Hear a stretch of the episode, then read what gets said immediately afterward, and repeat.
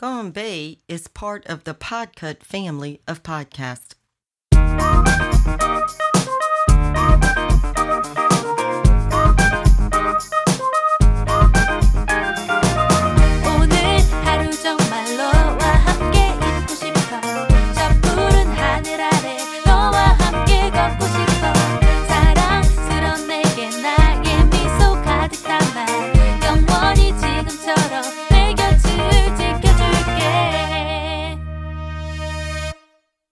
Tous et bienvenue dans ce nouvel épisode de Gone Bay. Aujourd'hui, j'ai avec moi Jo Salut et exceptionnellement Patrice de Binous USA. Bonjour Patrice. Bonjour à toutes et à tous, comment ça va? Bah écoute, ça va plutôt bien. Un peu fatigué, fatigué de ce confinement, fatigué de tout ça, mais ça va. Ah si, s'il y a une chose qu'on devrait pas être en ce moment, c'est fatigué quand même. Faut être honnête. C'est le manque de soleil, ça. C'est le manque de soleil. Trop de films, Ouais, trop de films. ouais. Exactement, et beaucoup trop de films coréens en l'occurrence. Je tiens à dire que l'on respecte parfaitement la distanciation sociale puisque nous avons une partie de l'équipe en France et une partie de l'équipe en Louisiane, si je ne me trompe pas. Absolument, dans le sud de la Louisiane, pour être plus précis, la paroisse La Fourche. Donc ça va, à mon avis, euh, distance sociale, on est bon là. C'est parfait. On peut pas mieux faire. L'Atlantique, je, je pense, ça devrait aller comme distanciation. En plus, c'est un peu un, un, un feat de rêve pour moi parce que euh, Binous, ça parle de bière, Gonbe, ça veut dire à votre santé. Donc au final, je trouve qu'on s'est bien trouvé. C'est un mariage parfait, absolument. Aujourd'hui au menu, pas de dégustation. On n'a pas trouvé de, de bière casse, la bière euh, typique coréenne. Mais un film, un film qui a beaucoup beaucoup fait parler de lui l'an dernier. Et cette année aussi d'ailleurs. On va parler du film Parasite. Absolument. Le dernier petit bébé de Bong Joon-ho qui s'est fait euh, repérer dès le début des années 2000 avec le film Memories of Murder qui suit l'histoire vraie du premier tueur en série euh, coréen qui a inspiré énormément d'œuvres de fiction et qui récemment a été arrêté. Donc là, Bong Joon-ho a gagné tous les prix. Il a gagné la Palme d'Or à Cannes, il a gagné des Oscars, c'est complètement fou. Bong Joon-ho qui est connu et reconnu à l'international et dans son pays. Et ce film qui a été euh, qui est très clivant parmi les amateurs du genre et les amateurs du cinéma coréen, on va eh ben, on va un petit peu en parler aujourd'hui. Euh, quand est-ce que tu as vu le film Patrice? Toi c'est récent ou tu l'as vu à sa sortie? Non, alors je l'ai vu chez moi il y a peut-être une semaine et demie, deux semaines, euh, 15 jours à peu près comme ça. Ça fait partie euh, des films que je voulais voir cette année. Et euh, donc évidemment, comme on l'a dit au début, on est un petit peu tous confinés. Et euh, j'ai Hulu aux États-Unis. euh, donc quand j'ai vu qu'il faisait partie de, de Hulu, je me suis dit bon, alors là, je vais me caler un jour là dans mon confinement, je vais m'asseoir tranquille et je vais regarder enfin Parasite parce que je l'ai pas vu à sa sortie. Euh, je vais très rarement au cinéma, malheureusement. Euh, en fait, je vais, je vais au cinéma que pour les films Tarantino. Je sais que c'est un peu triste, mais euh, je sais pas pourquoi. C'est, un, peu, un peu comme ça. Je suis un petit peu, euh, peut-être, on peut dire un peu antisocial. Je sais pas. Je- non, c'est, peut-être même pas ça. C'est peut-être l'expérience du cinéma. Enfin bon, bref. Et tout ça pour dire que je l'ai vu ouais, il y a 15 jours et ça m'a beaucoup plu. Et bon, on va, en, on va en parler dans quelques minutes, mais euh, c'est, un film qui m'a, qui m'a bien plu et que je vais revoir avec mon épouse qui ne l'a pas encore vu. Donc euh, c'est un plaisir qui sera renouvelé très, euh, très bientôt. Et vous, vous l'avez vu quand? Alors, juste euh, avant, est-ce que tu pourrais expliquer au, au- à nous, petits Français, ce que c'est Hulu Parce que je pense que pas tout le monde ne le sait. Ah ok. Moi, je le sais, mais je pense pas que tout le monde soit au courant. Ok, alors Hulu, c'est un service de streaming. euh, un petit peu comme Netflix, mais en fait qui regroupe euh, tous les, euh, toutes les émissions de télé en fait des, des, des- des chaînes américaines.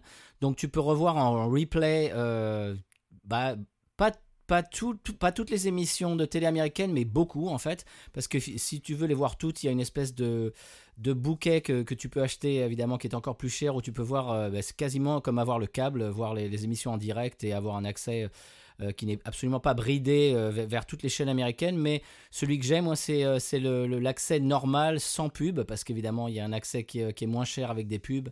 Moi, j'ai l'accès standard, euh, qui euh, je crois que c'est 12 dollars par mois, et tu peux voir euh, bah, quasiment toutes les émissions de télé américaines en, replay, c'est-à-dire en différé de, peut-être euh, 24 heures. Et il y a aussi évidemment beaucoup de films. Et quand j'ai vu que Parasite faisait partie de, la sélection des films, évidemment, je me suis jeté dessus. Et puis on en a discuté sur, sur le Discord de Podcut. Et on s'est dit, tiens, ça serait sympa de, de faire une petite émission. Euh, Voilà, donc Hulu, c'est un service un petit peu comme Netflix, mais qui reprend euh, la, télé, euh, la télé américaine, des émissions de télé, et aussi des films, donc évidemment, puisqu'on parle d'un film aujourd'hui. D'accord, bah, je te remercie. Pour vous donner une idée, euh, souvent sur tout ce qui est série, enfin, moi, l'exemple particulier que j'ai, on, on le retrouve souvent sur Handmaid- sur The Handmaid's Tale, si vous le regardez pas sur, sur OCS, souvent vous avez, euh, vous avez les, les previews et tout ça avec marqué Hulu en bas. Absolument. Donc je, prends la, je le prends à la source sur Hulu.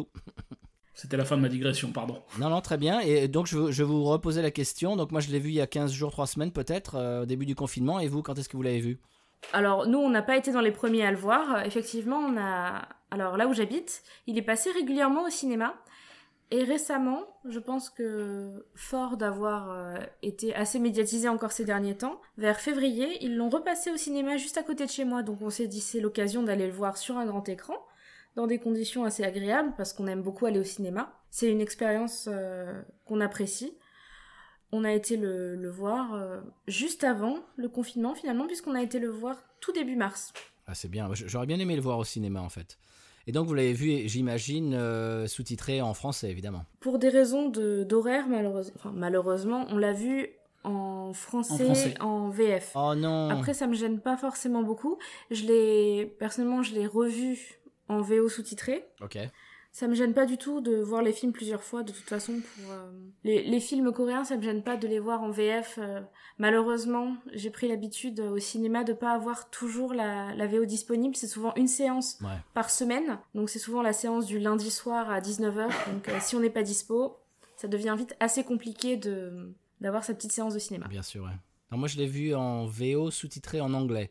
Ce qui, j'imagine, est, assez avantageux parce que l'anglais, évidemment, étant euh, une langue assez, avec des mots euh, assez courts, c'est- c'est-à-dire que je. Parce que j'imagine qu'en français, il doit y avoir des phrases qui, qui doivent être un peu longues à lire, alors qu'en anglais, c'est pim pam poum, des, des, mots un peu, euh, un peu rapides.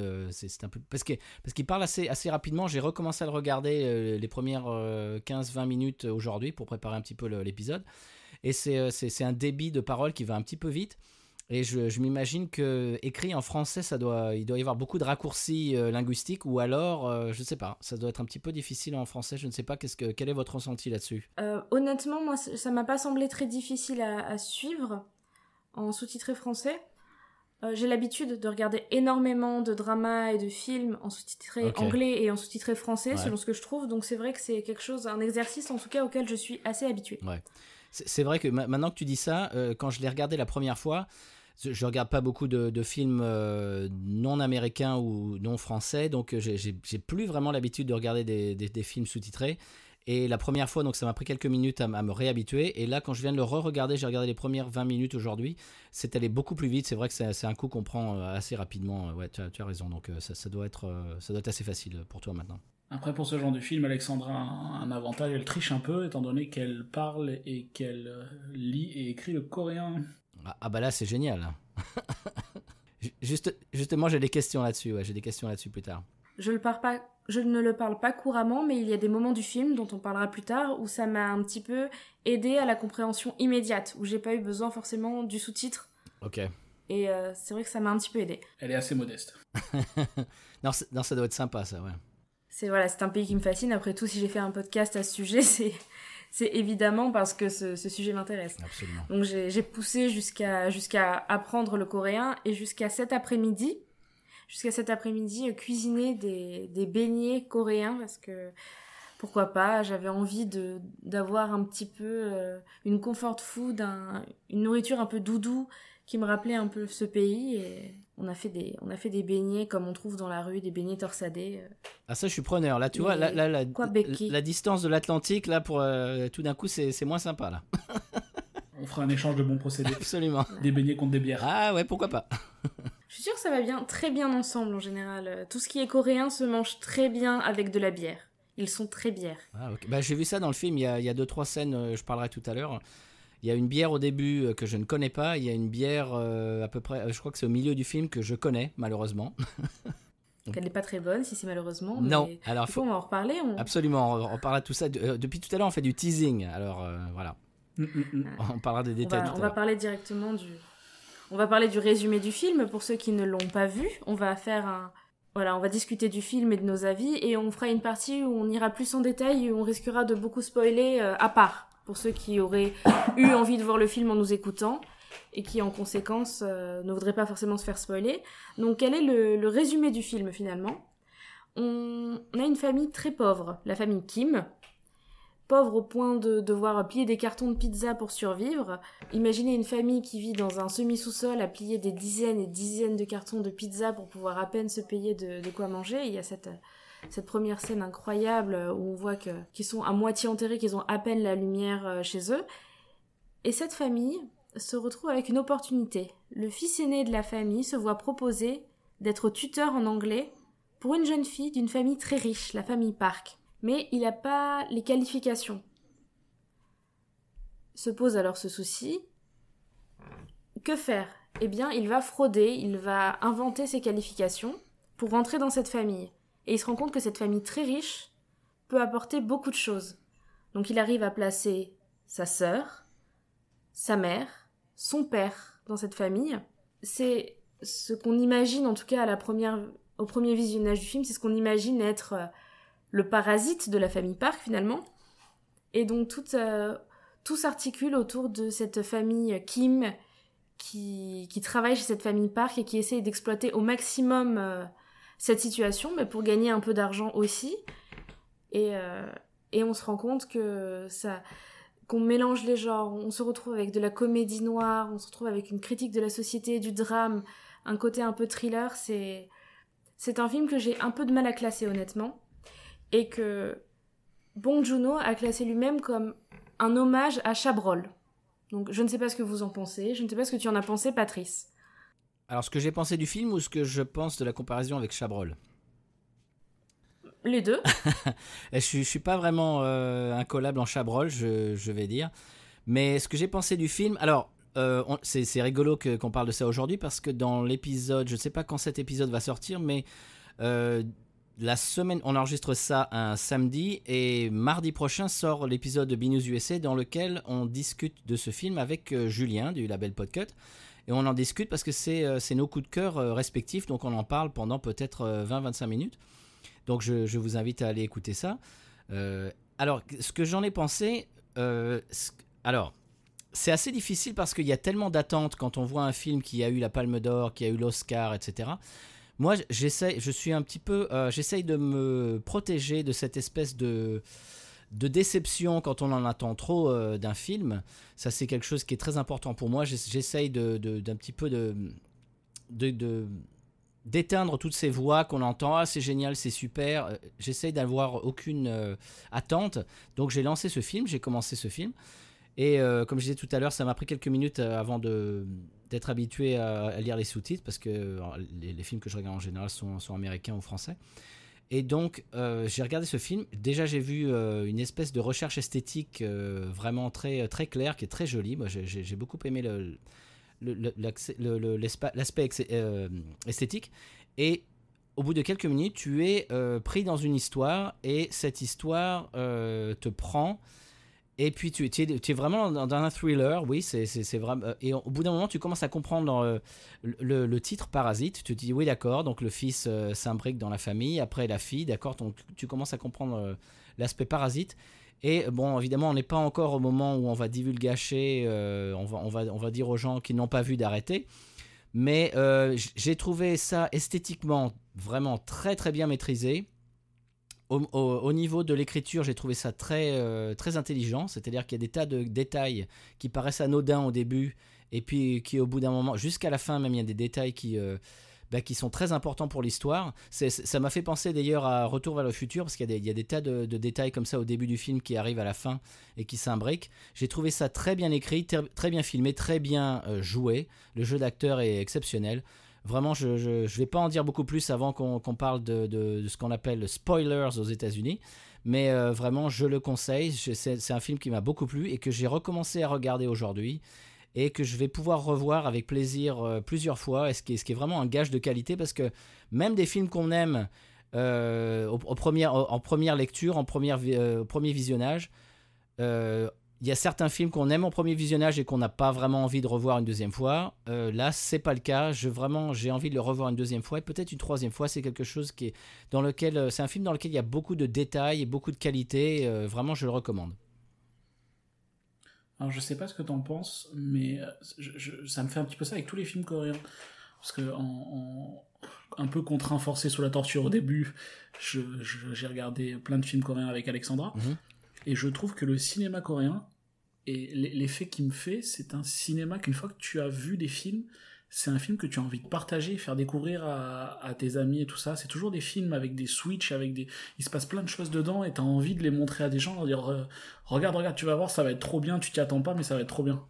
Exact. Bah, ça me fait la même chose avec mon épouse qui ne l'a pas encore vu parce que je l'ai vu. euh, on est en confinement, donc elle est, dans, la chambre avec une télé et moi je suis dans la salle de, cinéma dans laquelle on regarde des films en général avec une autre télé, donc on regarde euh, des choses différentes. Et je l'ai regardé euh, tout seul et ça fait peut-être deux semaines que je lui dis il faut que tu regardes Parasite, il faut que tu regardes Parasite, tu vas voir, c'est génial. Et je ne lui en dis pas plus. Et comme tu dis, ces espèces de retournements de situation, c'est quelque chose qui est... c'est- euh, mon réalisateur préféré est euh, Quentin Tarantino et ça fait partie des choses que, que j'aime de- de- des- des films imprévisibles. Parce que ce que, ce que je n'aime pas beaucoup dans les films hollywoodiens américains de base, c'est que c'est très... euh, C'est-à-dire que le, le- le film commence et tu vois, tu vois tout de suite comment ça va, ça va finir. quoi. C'est-à-dire que tu as un méchant et puis un, un gentil et puis tu vois que le méchant va, va perdre à la fin. Enfin, c'est très prévisible. Et les films coréens, ce que je commence à comprendre, c'est que c'est mon deuxième film coréen, euh, j'en ai pas vu beaucoup malheureusement, euh, c'est qu'il y a Qu'est-ce que beaucoup... tu vu avant? Alors j'ai vu, euh, bah, je vais en parler tout à l'heure, ça, sera de, ça fera partie de mes recommandations, mais Old Boy, c'est mon, Ah, mon beau-fils qui m'a recommandé Old Boy un jour et je l'ai vu, j'ai absolument adoré. Je ne le recommande pas à tout le monde, c'est c'est quand même assez, assez dur, mais c'est vraiment génial. Pour public averti. Voilà, exactement. Et donc, c'est quelque, chose que, quelque chose pardon, que j'aime beaucoup dans le cinéma, c'est les retournements de situation, c'est des, choses inattendues qui sont... C'est ce que j'ai aimé. Je, je, vais faire une, une analogie, c'est quand j'ai vu pour la première fois au cinéma en 1994, j'ai envie de dire, euh, Pulp Fiction, c'est-à-dire, euh, tu sais pas ce qui va se passer. C'est-à-dire, euh, il se passe quelque chose et puis tout d'un coup, ça te, ça te prend un virage à 90 degrés et puis euh, tu dis, waouh, ça, wow, attends, qu'est-ce qui se passe là? J'avais pas vu ça arriver, quoi. Et c'est ce genre de. C'est le, les réalisateurs et, le scénariste qui, qui jouent avec le, le, le, le, le spectateur comme un chat avec une souris et qui, qui fait des retournements de situation. Ça, c'est des choses que j'aime beaucoup. Bong Joon-ho, c'est un des réalisateurs les plus reconnus en Corée et même parmi ses pairs, euh, avec Park Chan-wook euh, qui donc a écrit Old Boy euh, notamment. Et c'est vrai que ce qui est intéressant avec Bong Joon-ho, c'est qu'il a explosé au début des années 2000 et il le dit, il dit moi j'ai la chance d'avoir explosé et de pouvoir faire absolument tout ce que je veux. Et il a dit pour ce film, j'ai fait ce que je voulais comme je le voulais. Et ça donne un... Il peut aller au bout du cinéma coréen tel que nous on l'aime, en, en France en tout cas tel qu'il est reconnu, c'est-à-dire un cinéma effectivement inattendu, un cinéma où on n'arrive pas forcément à classer le film, où on ne sait pas où on va jusqu'à la dernière seconde du film des fois, et notamment dans le film dont on est en train de parler. Et, j'adore. En plus, en plus là on est sur un film avec un réalisateur solide et des acteurs très solides. L'acteur principal, enfin un des acteurs principaux, celui qui joue le père de famille, Song Kang-ho, est un des acteurs les, les plus impressionnants de cette euh, génération. C'est un peu, il a été comparé récemment Robert de, de Niro coréen par euh, un copodcasteur que je salue, Thierry de Clack Podcast. C'est- Ça m'étonne pas du tout. C'est vrai qu'il qu'il a un peu cette aura.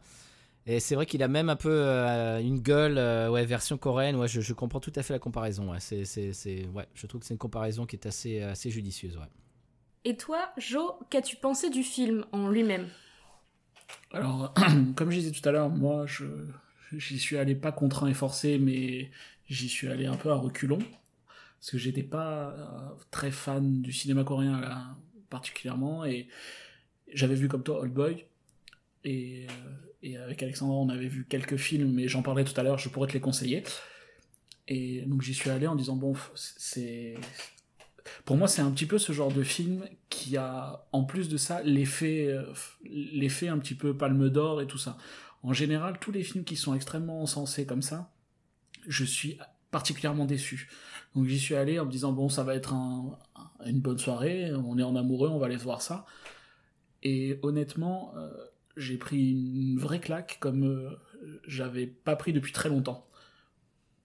C'était vraiment un très très bon film et le, le, fait que justement le, bah, le, le fond du film et, et, tout, tout ce qui tout ce qui se passe et le, plot twist disons et, tout ce qui et, et tout ce qui s'y passe euh, les transformations du le film en fait il, passe d'un film euh, presque normal à, en fait c'est très le, film change de style en cours de route et c'était vraiment génial. J'ai vraiment je suis ressorti de là j'étais là euh, vraiment euh, étonné et, de la bonne façon. Effectivement c'est un film qui, qui moi m'a assez surprise. Je sais qu'il est assez clivant tout le monde dit euh, pour du Bong Joon-ho ce n'est pas suffisant Bong Joon-ho nous a habitués à mieux etc je m'attendais pas à ça. C'est le problème des films qui se font encenser, malheureusement. C'est que derrière, les gens ont parfois des attentes, peut-être, qui sont différentes de la réalité du film. Et justement, peut-être que les personnes qui l'ont encensé, ils sont allés sans a priori, et c'est ce qui fait que le film a autant fonctionné avec eux. Moi, j'y suis allée, ben, je savais pas trop de quoi ça parlait. Je savais que le trailer en français était très anxiogène, mmh. avec une musique très lourde.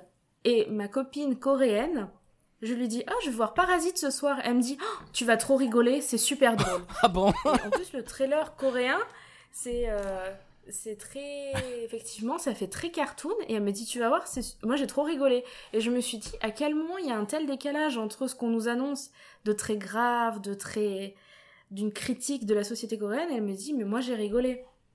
Alors, j'y suis allée en ne sachant pas du tout où j'allais, et étant donné que je suis un peu familière et des dramas et des dramas coréens. Mmh. Donc euh, un genre très parfois très niais ou parfois totalement absurde mmh. et des films qui peuvent être très disparates. C'est vrai que c'est un cinéma de genre très particulier. Je me suis dit bah allez, vas-y, tu t'en fous. Euh, de, tu verras. Tu verras et j'ai été très contente. J'ai ri, j'ai pleuré, j'ai été étonnée, j'ai été angoissée. Ce film m'a fait ressentir une palette d'émotions euh, assez incroyable en deux heures de temps quand même. C'est vrai que c'est un gros morceau. C'est un gros morceau et j'ai hâte qu'on divulgage. ben en fait, c'est rigolo parce que euh, ce que, ce que tu dis, c'est un petit peu ce, a, ce dont on parlait avec Julien dans, dans notre épisode de Binous dans, dans, lequel on a parlé de ce film. C'est-à-dire que lui, il avait beaucoup d'attentes, euh, évidemment encensé par la critique, etc., tous les prix, et je, je vais pas bon je vais pas divulgacher l'épisode mais il a été il a aimé mais il a été un petit peu déçu. Et moi justement j'ai essayé de regarder ça comme toi. C'est-à-dire allez on lance euh, pour voir. On se prend pas la tête on n'attend pas quelque chose d'extraordinaire. Hop on appuie sur play et puis et puis on, va bien voir ce que ça donne. Et c'est un film qui qui commence euh, j'ai envie de dire un petit peu lentement et puis au bout d'un moment, euh, on rentre dans l'histoire et à partir de ce moment-là, on se, euh, peut, plus arrêter. On se dit bon bah il, faut que je vois ce qui va se passer, ce qui va se passer. Et une espèce d'engrenage et euh, l'histoire s'accélère et s'accélère et puis prend des virages c'est vraiment c'est it's a ride comment dire ici, aux États-Unis c'est-à-dire que c'est les montagnes russes c'est comme c'est un voyage quoi vraiment je le je le conseille. Et puis on va bientôt faire les spoilers parce que depuis tout à l'heure on peut pas. Donc ouais, c'est compliqué. Ouais. c'est une, une, sorte de course en avant, je trouve ce film, ça qui est génial. Ouais. Ouais. Et donc je, je pense que le moment est bienvenu. Personne qui avait envie de voir ce film et qui ne l'avait pas vu, je vous propose de vous arrêter là, de voir le film et de reprendre l'épisode après. Car nous allons passer à la partie divulgachage, spoilers.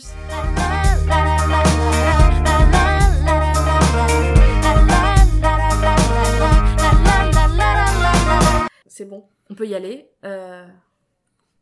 Allez-y, euh, Patrice. Alors, qu'est-ce que, qu'est-ce, quel est le moment phare du film? Qu'est-ce qui t'a marqué dans ce film? Le moment pour toi qui, qui t'a alors, alors c'est, c'est, c'est un petit peu euh, difficile à définir parce que, euh, ben en fait, j'imagine comme euh, c'est un petit peu comme tout le monde, c'est au moment où c'est, c'est au moment où tu as envie de dire au personnage non, non, non, non, faites pas ça. C'est, c'est un peu comme dans les films d'horreur. C'est au moment où ils sont tous dans la, dans la évidemment, euh, dans la maison, quand, les, quand la, famille de, de les propriétaires sont partis en week-end de, camping. Évidemment, euh, il y a de l'orage, et donc tu te dis, évidemment, les, la famille va revenir parce qu'ils peuvent pas camper euh, dans, dans l'orage. Et tu te dis qu'ils sont sur le chemin du retour, forcément, et que là, la famille qui est en train de squatter dans la maison, euh, est, en train de se bourrer la gueule et ils, font n'importe quoi. Et ils sont en train de faire euh, du beans dans, dans, la maison. Tu, dis- tu te dis, mais il y a, un moment où ça, ça va pas marcher, quoi. Tu te dis, mais les gars, euh, oh, euh, ressaisissez-vous. Et à ce moment-là, il y a le, le, Comment ça s'appelle le, buzzer de, de la porte qui sonne. Et c'est l'ancienne. C'est l'ancienne femme de, de la maison, l'ancienne euh, domestique. Et là, tu te dis non, la faites pas rentrer, quoi. Et à partir de ce moment-là, je crois que c'est là où le film prend un virage. Euh, je sais pas si vous êtes d'accord avec moi, mais moi, j'avais envie de dire à, à- à la, à- à la famille, ne la laissez pas rentrer. Mais non, mais non, faut pas la laisser, la laisser rentrer. Et à partir du moment où il la laisse rentrer, c'est là que le film euh, part dans une direction complètement différente. Qu'est-ce que vous en pensez? Bah, surtout sur un rationnellement, elle a rien à faire à rentrer de nuit comme ça. Mais elle non. a rien à faire là en fait. Mais non. C'est ça. Et tu dis non, t'as raison. C'est genre reste dehors en fait. C'est- en fait, c'est presque un, c'est presque un début de slasher en fait. Absolument. C'est- c'est- Ça m'est arrivé dans la vraie vie, ça. euh, je raconte ça dans l'épisode de B-News. Je faisais. euh, j'ai- un, donc j'habite en Louisiane, et j'ai un ami qui habite à Austin, au Texas, qui est une de mes villes préférées. Et euh, il, était, il est canadien, donc il est reparti au Canada pendant, pendant, je sais pas, une semaine, 15 jours. Il avait besoin de quelqu'un pour faire du house sitting, pour, euh, pour euh, être dans sa maison, pour euh, surveiller sa maison. Et donc j'ai surveillé sa maison pendant 10 jours. Et j'ai, euh, je, suis- sorti un soir dans un bar, j'ai rencontré un, gars super sympa, on a, super, on a vraiment sympathisé et tout. Et à la fin de la soirée, il me dit Bah écoute, euh, je, je suis pas d'ici, je crèche dans un hôtel et l'hôtel est vraiment. Il y, a, y, y a des cancres là, c'est vraiment un hôtel vraiment dégueulasse. Est-ce, que- est-ce que ça te dérange si je peux crècher chez toi ce soir? Eh ben je lui dis Écoute, euh, si, si j'étais chez moi, oui, mais là je suis pas chez moi. Et donc, euh, à mon avis, mon, mon ami euh, serait pas content que je, je fasse rentrer un quelqu'un que je connais pas, un étranger dans sa maison. Donc, euh, je suis désolé, mais je vais devoir te dire non. Et j'ai dû refuser. Et c'est là que quand je vois ce film, je dis mais dans la vraie vie, moi j'aurais dit non, ne fais pas ça, ne la laisse pas rentrer quoi. Oh, bien sûr. Puis, c'est pas une- un délit de sale gueule, mais en plus, elle sonne. c'est une famille très riche. Donc, on a un l'interphone classique que l'on voit dans les films coréens quand ils sont riches, le bel interphone vidéo. Mhm. On voit qu'elle est euh, souillée de partout, qu'elle a, qu'elle a pris cher, en tout cas, qu'elle a, qu'elle a des hématomes, qu'elle a le visage, elle a des, des contusions. Elle fait vraiment peine à voir, mais on se dit, c'est des ennuis. Elle le porte sur elle, qu'elle, qu'elle, qu'elle amène des ennuis, en fait. Et c'est pour moi le, effectivement aussi le moment où, ce film se retourne totalement parce que c'est le moment où on passe de euh, ah il y a des gens pauvres qui s'incrustent chez les riches en faisant toutes sortes de crasses aux employés précédents pour prendre leur place. Et là eh ben on se rend compte qu'il y a un bunker sous la maison etc qu'en fait il y a quelqu'un qui vit sous la maison. Enfin c'est des choses c'est- ça devient on passe d'un truc qui est rigolo et presque réaliste, même si euh, les mises en scène qu'ils font pour prendre la place des gens sont poussées très loin, Ouais. à un truc où on se dit non, là c'est là c'est pas possible. Il va, il va trop loin, Euh, ça, ça devient presque pas fantastique, mais il pousse, il pousse son scénario euh, à un point où, où ouais, on, enfin moi je me suis laissé prendre au jeu, mais c'est vrai que ça peut aussi potentiellement, je pense les gens les sortir du film aussi parce que ça va extrêmement loin à ce moment-là. Mm. Tout va très vite, tout va très loin très vite. Il y, a- quelque chose qui m'a qui m'a un petit peu sorti du film, c'est-à-dire le moment où elle, elle prend la vidéo du fils qui tombe et il s'appelle papa machin. Au bout d'un moment, c'est-à-dire que dans cette vidéo, on voit que eh ben euh, le, chauffeur euh, de la limousine et puis le, le- prof d'anglais de la fille, en fait, c'est ils sont père et fils, etc. Mais il y a un moment où tu te mets dans la peau. de- moi, je me mets. alors, en fait, c'est tout est fait pour que tu te mettes dans la peau de cette famille euh, pauvre, en fait, pour, euh, pour- de savoir ce que toi tu ferais dans cette situation. Moi, dans cette situation, je, je choperais le, téléphone portable. Et à aucun moment ils essayent de faire ça. Je me suis dit, ah ouais.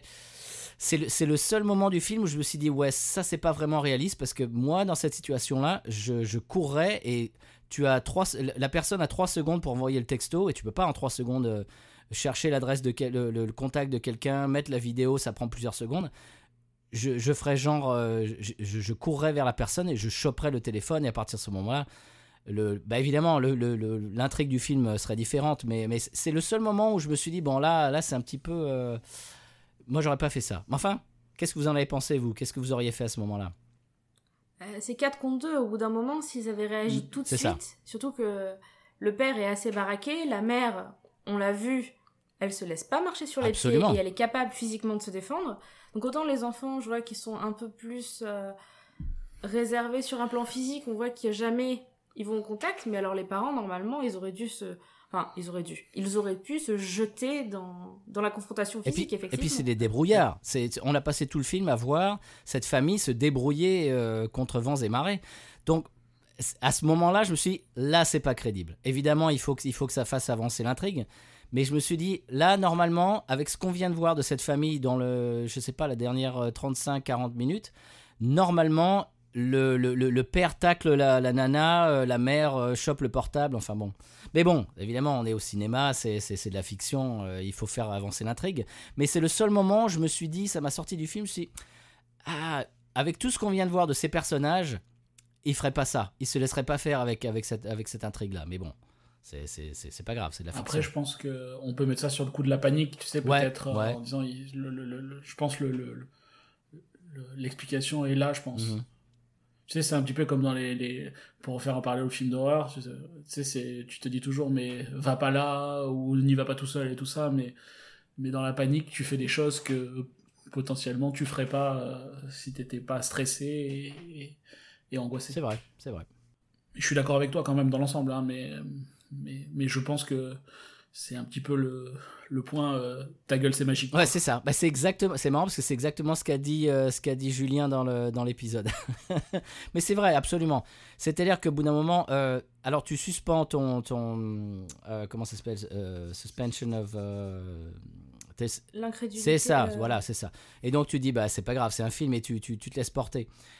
Et euh, que- quel est, l'autre euh, passage qui vous, a beaucoup plu? Parce que ça, c'est quand même un passage charnière dans le film. Qu'est-ce qui vous a plu après si on, continue dans le film? Parce que on, vient d'expliquer que la famille s'est immiscée complètement dans la vie de cette famille euh, riche. Et puis il y a eu ce moment charnière. Et puis à partir de là, qu'est-ce que, vous avez pensé de, la suite?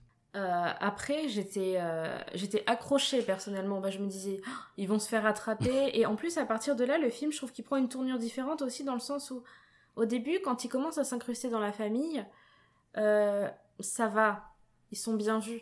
Mais cette famille de riches, les parcs, ils sont malgré tout, ils, ont un côté auquel on ne peut pas se raccrocher nous, auquel on ne peut pas s'identifier parce que ils sont riches et ils regardent avec un certain, une certaine condescendance nos héros. Mhm. Un peu de dédain. Complètement. Du- et c'est là que ça, ça transparaît, genre, le père, il est tout le temps à dire Ah, euh, tu trouves pas qu'il sent bizarre, le chauffeur quand même, il a une odeur euh, très particulière, ça me dérange. Et il commence à, à critiquer vraiment, euh, c'est c'est fait exprès évidemment, mais c'est vrai que c'est ça aussi, ça escalade un peu la tension dans le film parce que nous, on sent cette tension se créer au niveau des, de la famille. Et moi, ça m'a accroché de plus en plus. Et moi, un moment charnière aussi dans le film, c'est quand la pierre, ce cadeau totalement improbable qu'il y a au début du film, j'ai pas compris pourquoi, euh, pourquoi euh, déjà, il, Kiwoo, c'est Kiwoo, je crois bien. Mhm.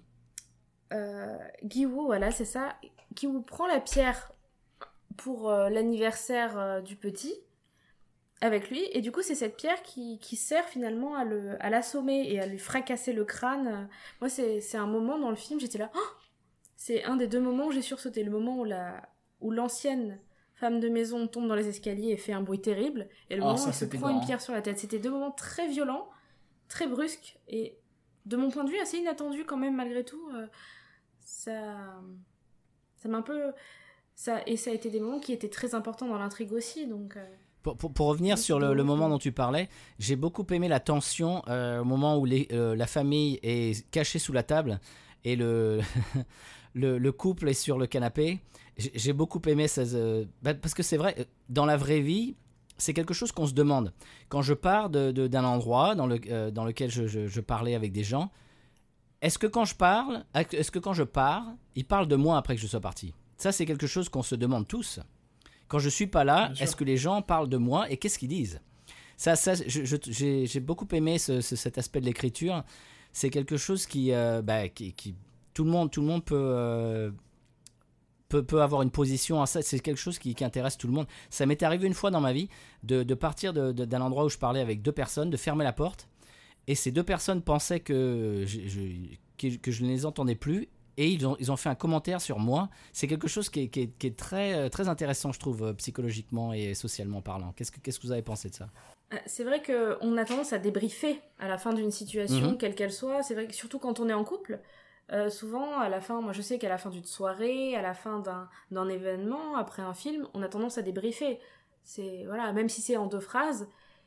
Et c'est vrai que le débrief, par contre, est assez cruel Mhm. pour le coup, enfin assez dur.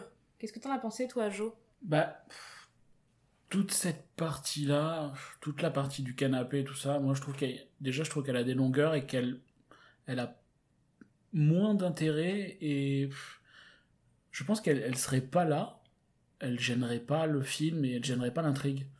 Euh, Je suis pas d'accord parce que malgré tout, c'est là que le père il apprend qu'il sent bizarre. Mm.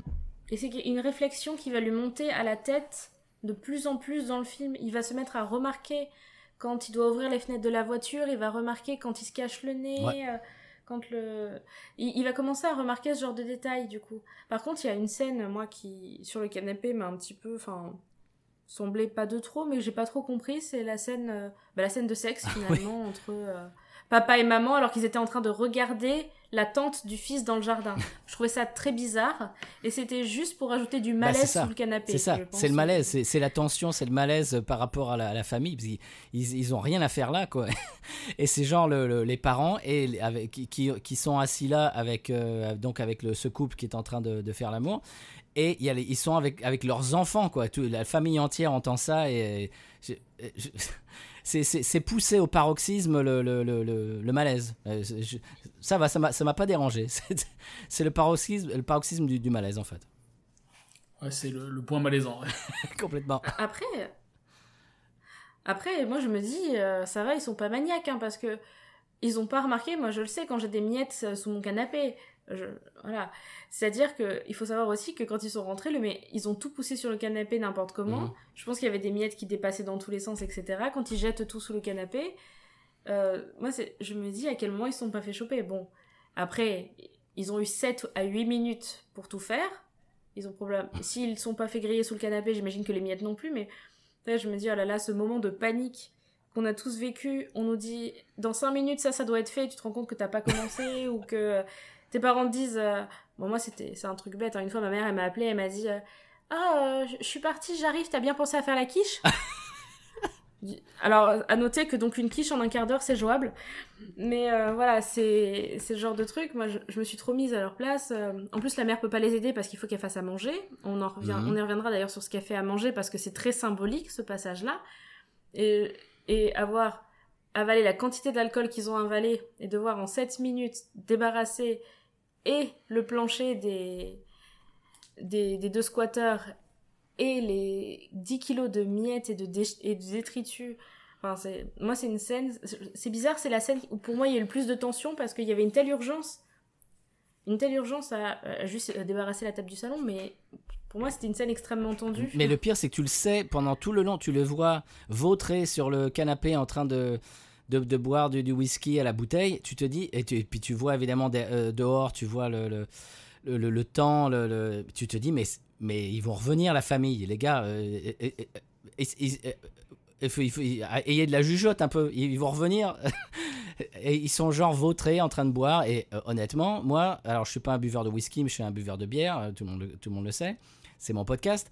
Mais si tu bois une de mes bières, je le sais, quoi. Et donc, euh, genre, il, il- il boit la moitié de la, la- la bouteille de, de whisky, et ça, ça se voit, quoi. Et donc, tu t'es dit, mais vous faites n'importe quoi, les, les, les- les gars, quoi.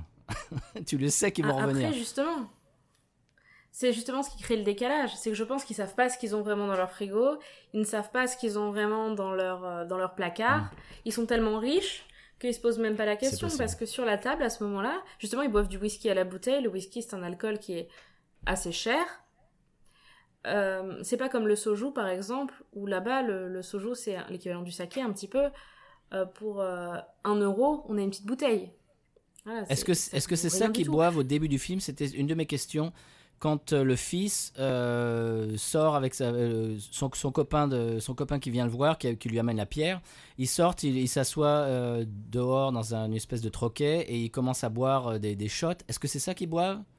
Comment ça s'appelle ça? Ah, je l'ai plus en tête. Si c'est dans une Moi bouteille verte, euh, Ouais, je crois bien. c'est bouteille verte avec, avec euh, quelque chose écrit en. C'est c'est pas écrit en, en alphabet euh, euh, Alors, occidental. Globalement, Si si c'est le logo de mon podcast, oui, c'est une bouteille de soju. Ah, bah ça doit être ça. Ça doit être ça. Ok, je me demandais ce que De toute façon, gl- globalement, euh, les Coréens, quand tu les vois un petit peu comme ça dans des petits restaurants, des petits bars, Mhm. ou même dans la rue, ils boivent euh, du soju ou du Qu'est-ce qui est euh, globalement la même chose mais fermenté. et qu'est-ce que c'est ça? Le, maco- le makgeolli, c'est un alcool de riz. Fermenté, c'est très laiteux. C'est très bon. ok. Et un peu pétillant.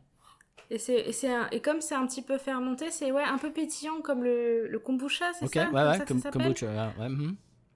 Ah, ok. Ouais, sauf que c'est vraiment par contre un alcool.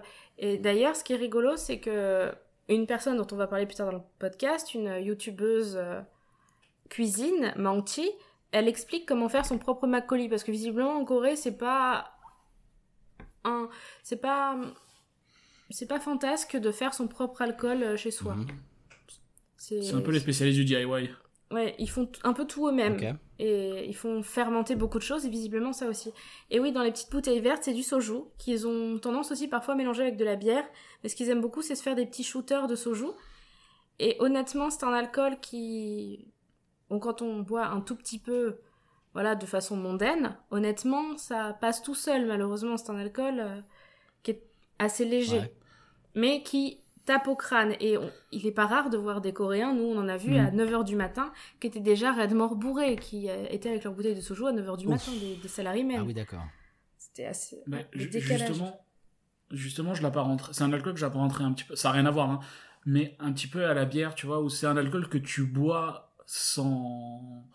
Si tu bois une bière assez légère, tu vois, Mhm. tu sens pas forcément. Et toi, toi qui es spécialiste, tu sens pas forcément qu'il y a de l'alcool, tu vois, Mhm. mais tu vas peut-être en boire une, deux, trois, et après, quand tu commences euh, à en boire plusieurs, tu commences à sentir que, Ouais. que ça commence à, à avoir du degré. Mais C'est un peu la même chose. Ça se boit vraiment comme, comme on dit, c'est- légèrement. C'est traître. C'est très traître. voilà. C'est ça. Et effectivement, c'est ça qu'ils boivent, parce que c'est un peu l'alcool social. C'est on va se mettre euh, sur des tables en plastique, sous une euh, guitoune avec euh, des rideaux en plastique, à, à manger euh, des choses un peu frites, euh, Mhm. des petits barbecues et, avec, et à boire son soju. Même ce qui se fait beaucoup, c'est que là-bas, ils ont des combini. 7-Eleven, euh, je crois que vous les avez par chez vous en plus. Ouais, tous. 7-Eleven, Euh, mhm, bien sûr.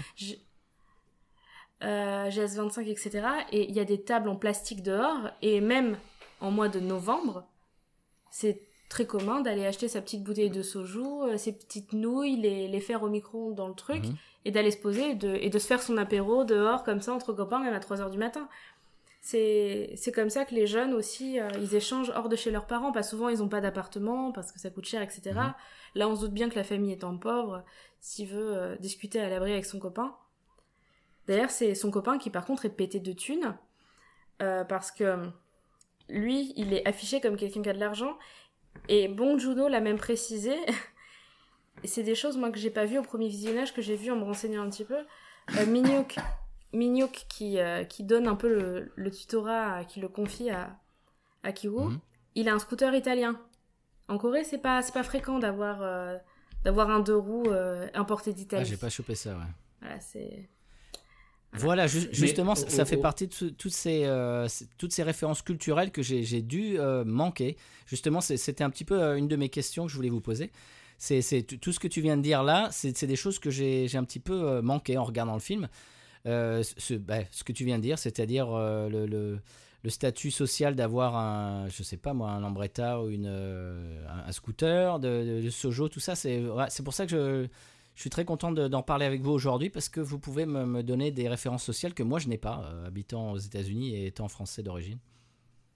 Mais, mais pareil, je sais pas si tu as remarqué justement pendant la fameuse scène de de- d'orgie culinaire sur le canapé, euh, toute la nourriture et toutes les boissons qu'ils prennent, c'est c'est de la nourriture française. C'est euh, c'est du camembert français, Ah bon? euh, c'est des Le produits rustique. français.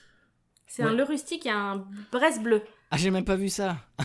D'accord. Et justement, euh, c'est très apparenté à, à, bah, le, le, le, le coréen moyen, euh, il mange pas du fromage français. Bien quoi. sûr. Parce que euh, moi, moi j'ai un radar à fromage, j'adore le fromage, aussi, je ouais. mange beaucoup de fromage. Mhm.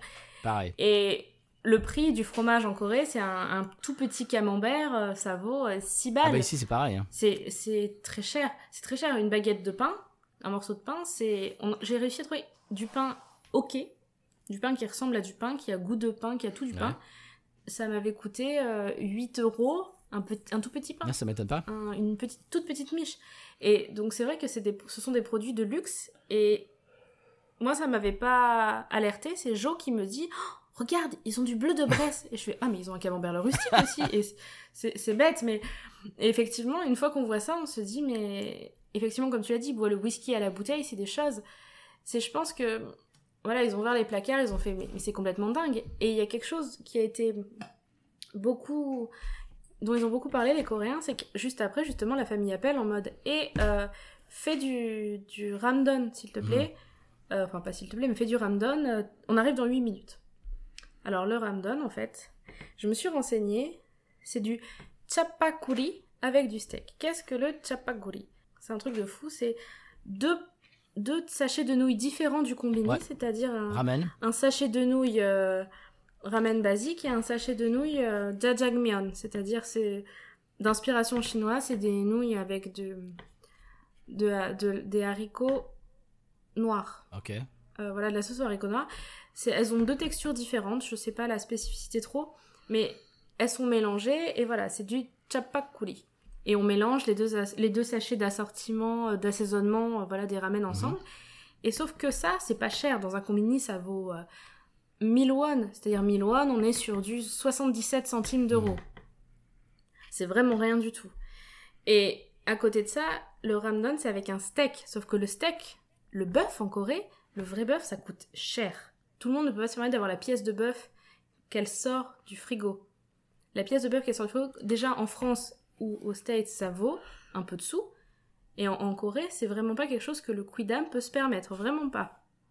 Et c'est-à-dire qu'elle prend un plat, euh, le plat un peu euh, micro-ondable presque. Oui, complètement. Ça se fait, euh, C'est- un, un truc. C'est un truc que les étudiants euh, américains euh, mangent tous les jours parce que ça coûte rien. Ça coûte des quelques centimes. Voilà, c'est le mélange de jajangmyeon et de nokuri. Ça fait chapakuri. Et en fait, avec un steak, c'est gâché en fait. Et même que dans le film, et ça je l'avais pas vu au départ, elle utilise des spaghettis un peu chers en plus pour le faire aussi. Donc c'est vraiment, elle utilise des ingrédients très nobles pour faire un, un plat qui ne l'est pas du tout. C'est vraiment pour montrer que eux ils sont riches, ils peuvent se permettre de... Ils peuvent se permettre ça. Et du coup, je, je me fais signe, je vais le laisser parler. Alors, Justement, j'ai j'ai trouvé un truc assez rigolo, un petit fun fact. La, la marque qui, qui fait les nouilles et qui vend ces nouilles, qui s'appelle, euh, euh, corrige-moi Alex, Nongsim. Oui, oui. Euh, donc la marque Nongsim a, a divulgué la recette de, donc qu'on retrouve dans Parasite. Ouais. Et euh, il y a tellement eu un engouement mondial que la marque a grimpé en bourse de 5,3% à partir du moment où ils ont déclaré la, la recette. C'est extraordinaire. Voilà, donc en plus, ça a encore une fois aidé la société capitaliste, c'est beau. et voilà, c'est. Et si vous voulez retrouver où faire ce plat, voilà, je- j'en profite pour refaire la pub de Mangchi, j'en parle énormément et je mettrai le lien en description de l'épisode. C'est une youtubeuse cuisine, j'en parle, j'en ai déjà parlé en début d'épisode.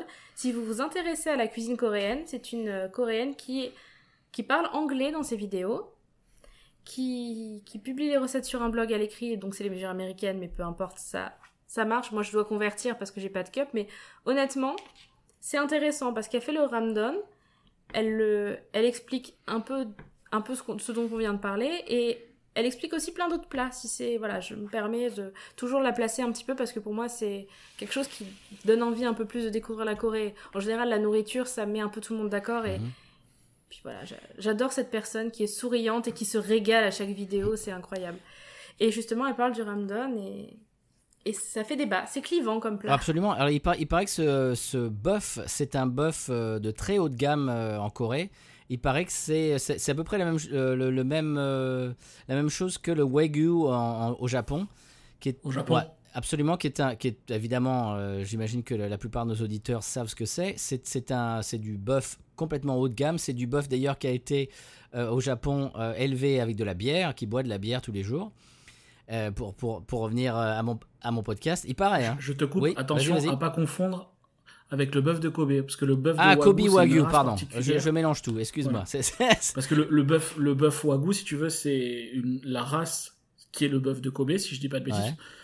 Ouais. Hein, mais euh, à la différence où euh, le Kobe justement euh, est, est nourri à la bière, est massé et tout ça, alors que le Wagyu basique, non. Mais, euh, mais pour le coup, euh, ça reste quand même du bœuf de très haute qualité. voilà, c'est ça. Voilà, on est sur euh, le bœuf persillé, comme ça s'appelle. C'est c'est voilà, il est fondant, il est, il a un goût Mais il est- euh, vraiment unique, etc. Il est marbré, quoi. C'est quand, quand on voit la, la- la viande. Oui, ouais, voilà. ouais, c'est ça. Et, et le, et le souci, euh, voilà, c'est que elle, le- elle se le tape toute seule sur un coin de table. Mm. Elle demande à sa domestique de lui faire. Et je pense que quand on est domestique, qu'on n'a pas les moyens de, de se payer euh, quoi que ce soit qu'il y a dans les placards, de cuisiner euh, du bœuf d'exception avec des vieilles nouilles instantanées, honnêtement, hein, moi je, je peux comprendre. Je peux comprendre qu'au bout d'un moment, il y a un vrai décalage qui se crée.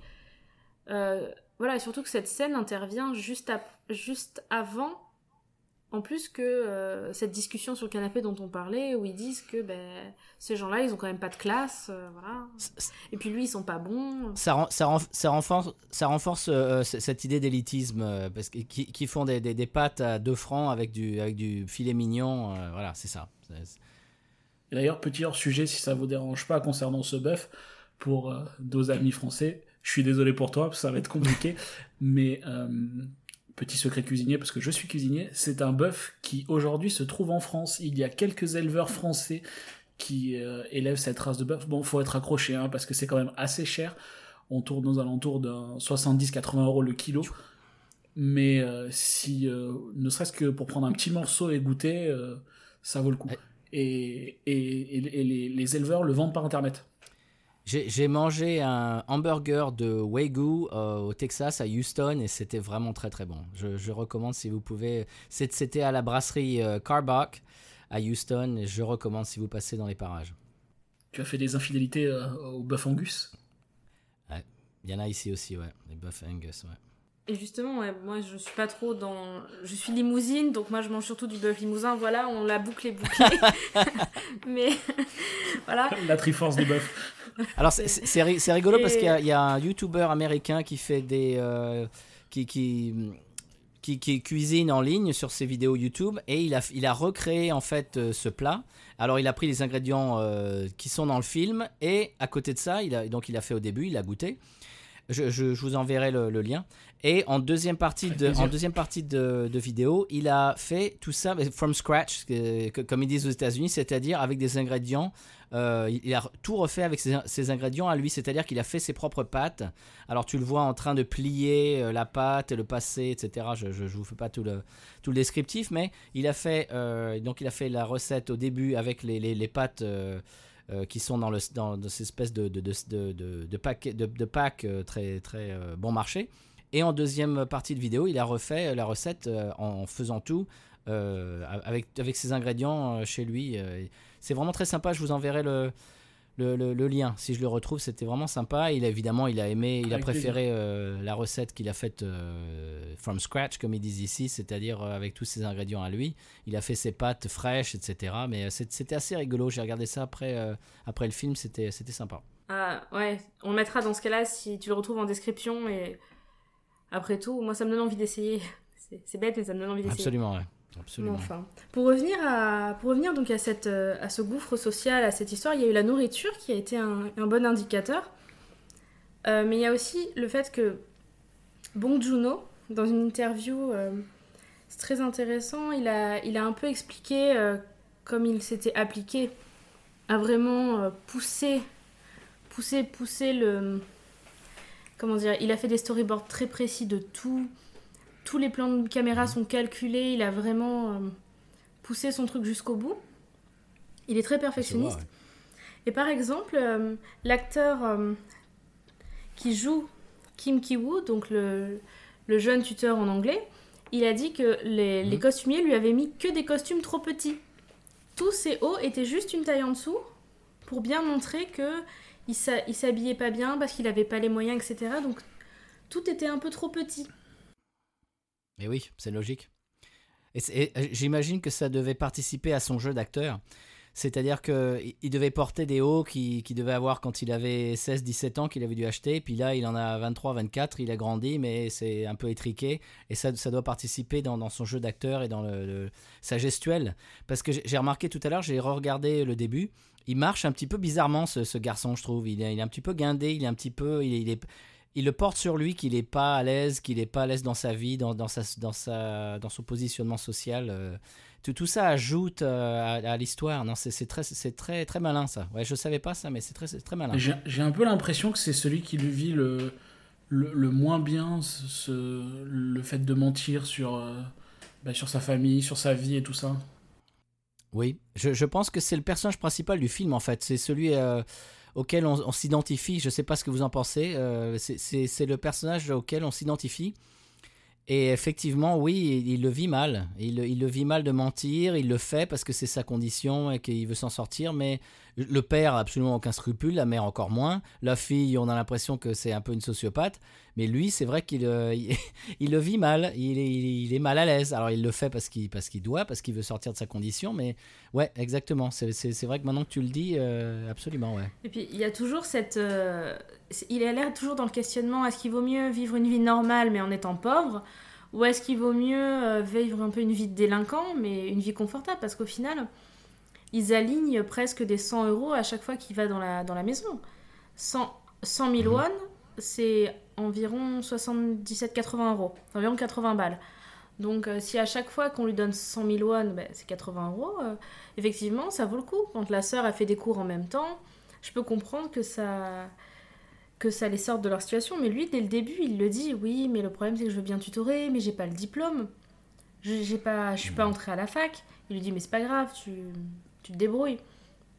Sa sœur qui... Je pense que lui, son personnage représente le public, c'est-à-dire notre, notre, euh, comment dirais-je, euh, le, bien et le mal, no- notre conscience en fait, du, du public lambda. euh, Si, on n'est pas, on n'est pas des voyous, euh, la plupart des gens qui vont regarder ce film auraient des scrupules à faire ce genre de choses, donc on s'identifie à lui. Qu'est-ce que vous en pensez de ça? Parce que la sœur, la sœur, on- elle pour être sociopathe, ça la dérangerait pas. Et puis les- la mère, pareil. Le père, euh, il, est un peu, il a un peu les, dents qui rayent le parquet, euh, etc. Il a envie de, sortir de sa condition.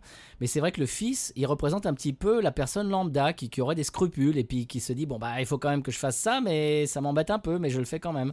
Qu'est-ce que vous pensez de ça? Est-ce que c'est, est-ce qu'il représente euh, à votre avis le- le- la, la personne lambda qui regarde le film euh, Est-ce que est-ce que c'est pour ça qu'on, que c'est per- le personnage central et qu'on s'identifie à lui? Est-ce, que vous trouvez ça aussi? Ah ben oui, complètement, puisque euh, la, conclusion du, du film tourne autour de lui. Comme, Oui. comme d'un d'un personnage central auquel, auquel tu finis un arc. Et, et c'est vraiment à lui, à ses sentiments qu'on s'intéresse. Autant on arrive à deviner le ressenti du père, euh, l'humiliation, tout ça, autant lui, euh, on sait clairement ce qu'il ressent à tout moment du film, ce qu'il pense. euh, c'est toujours très transparent. Et dès le début, d'ailleurs, on le voit, euh, on voit que c'est lui qui avance vers la caméra. C'est c'est lui qui est toujours un peu un peu au centre de l'histoire. ce qui est- C'est d'ailleurs le seul qui qui a une vie à peu près normale à la fin du film. Au final, qui a c'est le seul qui a un dénouement à peu près acceptable en tant qu'être humain. Le dénouement à la fin m'a fait penser à ce- cette espèce de de de, de, euh, de séquence un petit peu rêvée dans laquelle il, il s'imagine euh, gagner de l'argent et racheter la maison pour pouvoir euh, sortir son, son père de, de- du, du sous-sol, etc. Ça m'a fait penser au film de Spike Lee, euh, La 25e heure, vous avec Ed Nor- Edward Norton, vous l'avez vu? Pas du tout. Il y a très longtemps, mais euh, ouais, ça me dit quelque chose. C'est un peu. Je, bon, je vais pas divulgacher si, euh, si l'un de vous deux ne l'a pas vu, mais il y a cette espèce de fin avec une espèce de, dénouement euh, imaginé et espéré qui n'arrivera pas, qui fait qu'en fait c'est. euh, c'est aigre doux parce qu'on sait que ça n'arrivera pas, on le voit, c'est ça donne une espèce d'espoir et qui, qui, est ratatiné quand on réalise qu'en fait ça, n'arrivera pas. Quoi. Et donc, alors je, je- te conseille le- le- la 25e heure si tu ne l'as pas encore vu, mais j'ai trouvé la fin un petit peu analogue. Et, ce qui est. Oui, c'est c'est ça en fait. Et le fait qu'on espère, ça nous fait encore un rebondissement. Enfin, encore un. Une palette. les- la palette d'émotions s'enrichit encore un peu parce qu'on se dit Ah, peut-être. Ah non, Ouais. pas du tout. Parce que. c'est- On passe d'un moment extrêmement intense, la fête d'anniversaire où bah, sa sœur se fait quand même tuer. Lui, on se demande s'il est mort ou vivant. Le père disparaît, on se doute qu'il est parti dans le bunker. Mais il est parti dans le bunker, ça veut dire qu'il est avec le cadavre des deux autres. Donc c'est aussi... Enfin, Oui. le cadavre en tout cas de la dame, puisque l'autre il est sorti. Vu que c'est lui qui a, qui a Mhm. attaqué son fils. Sa femme, bah, elle se retrouve dans cette situation totalement improbable. Ben, la, la famille, euh, la famille de Park n'est pas épargnée non plus, puisque le père se fait tuer. Enfin, c'est c'est vraiment quelque chose d'assez impressionnant. D'ailleurs, le, le fils découvre que sa peur d'enfant existe. Cet homme était réel. Enfin, Oui, Mm. ah, c'est affreux ça. Cette scène est affreuse quand on voit le, le gars qui habite, euh, le mari qui habite au sous-sol. Et on, on voit ses yeux. euh, Ah, c'est affreux ça, cette scène. Je pense que le gamin, il est parti pour 30 ans de thérapie. Et, et je crois- c'est clair.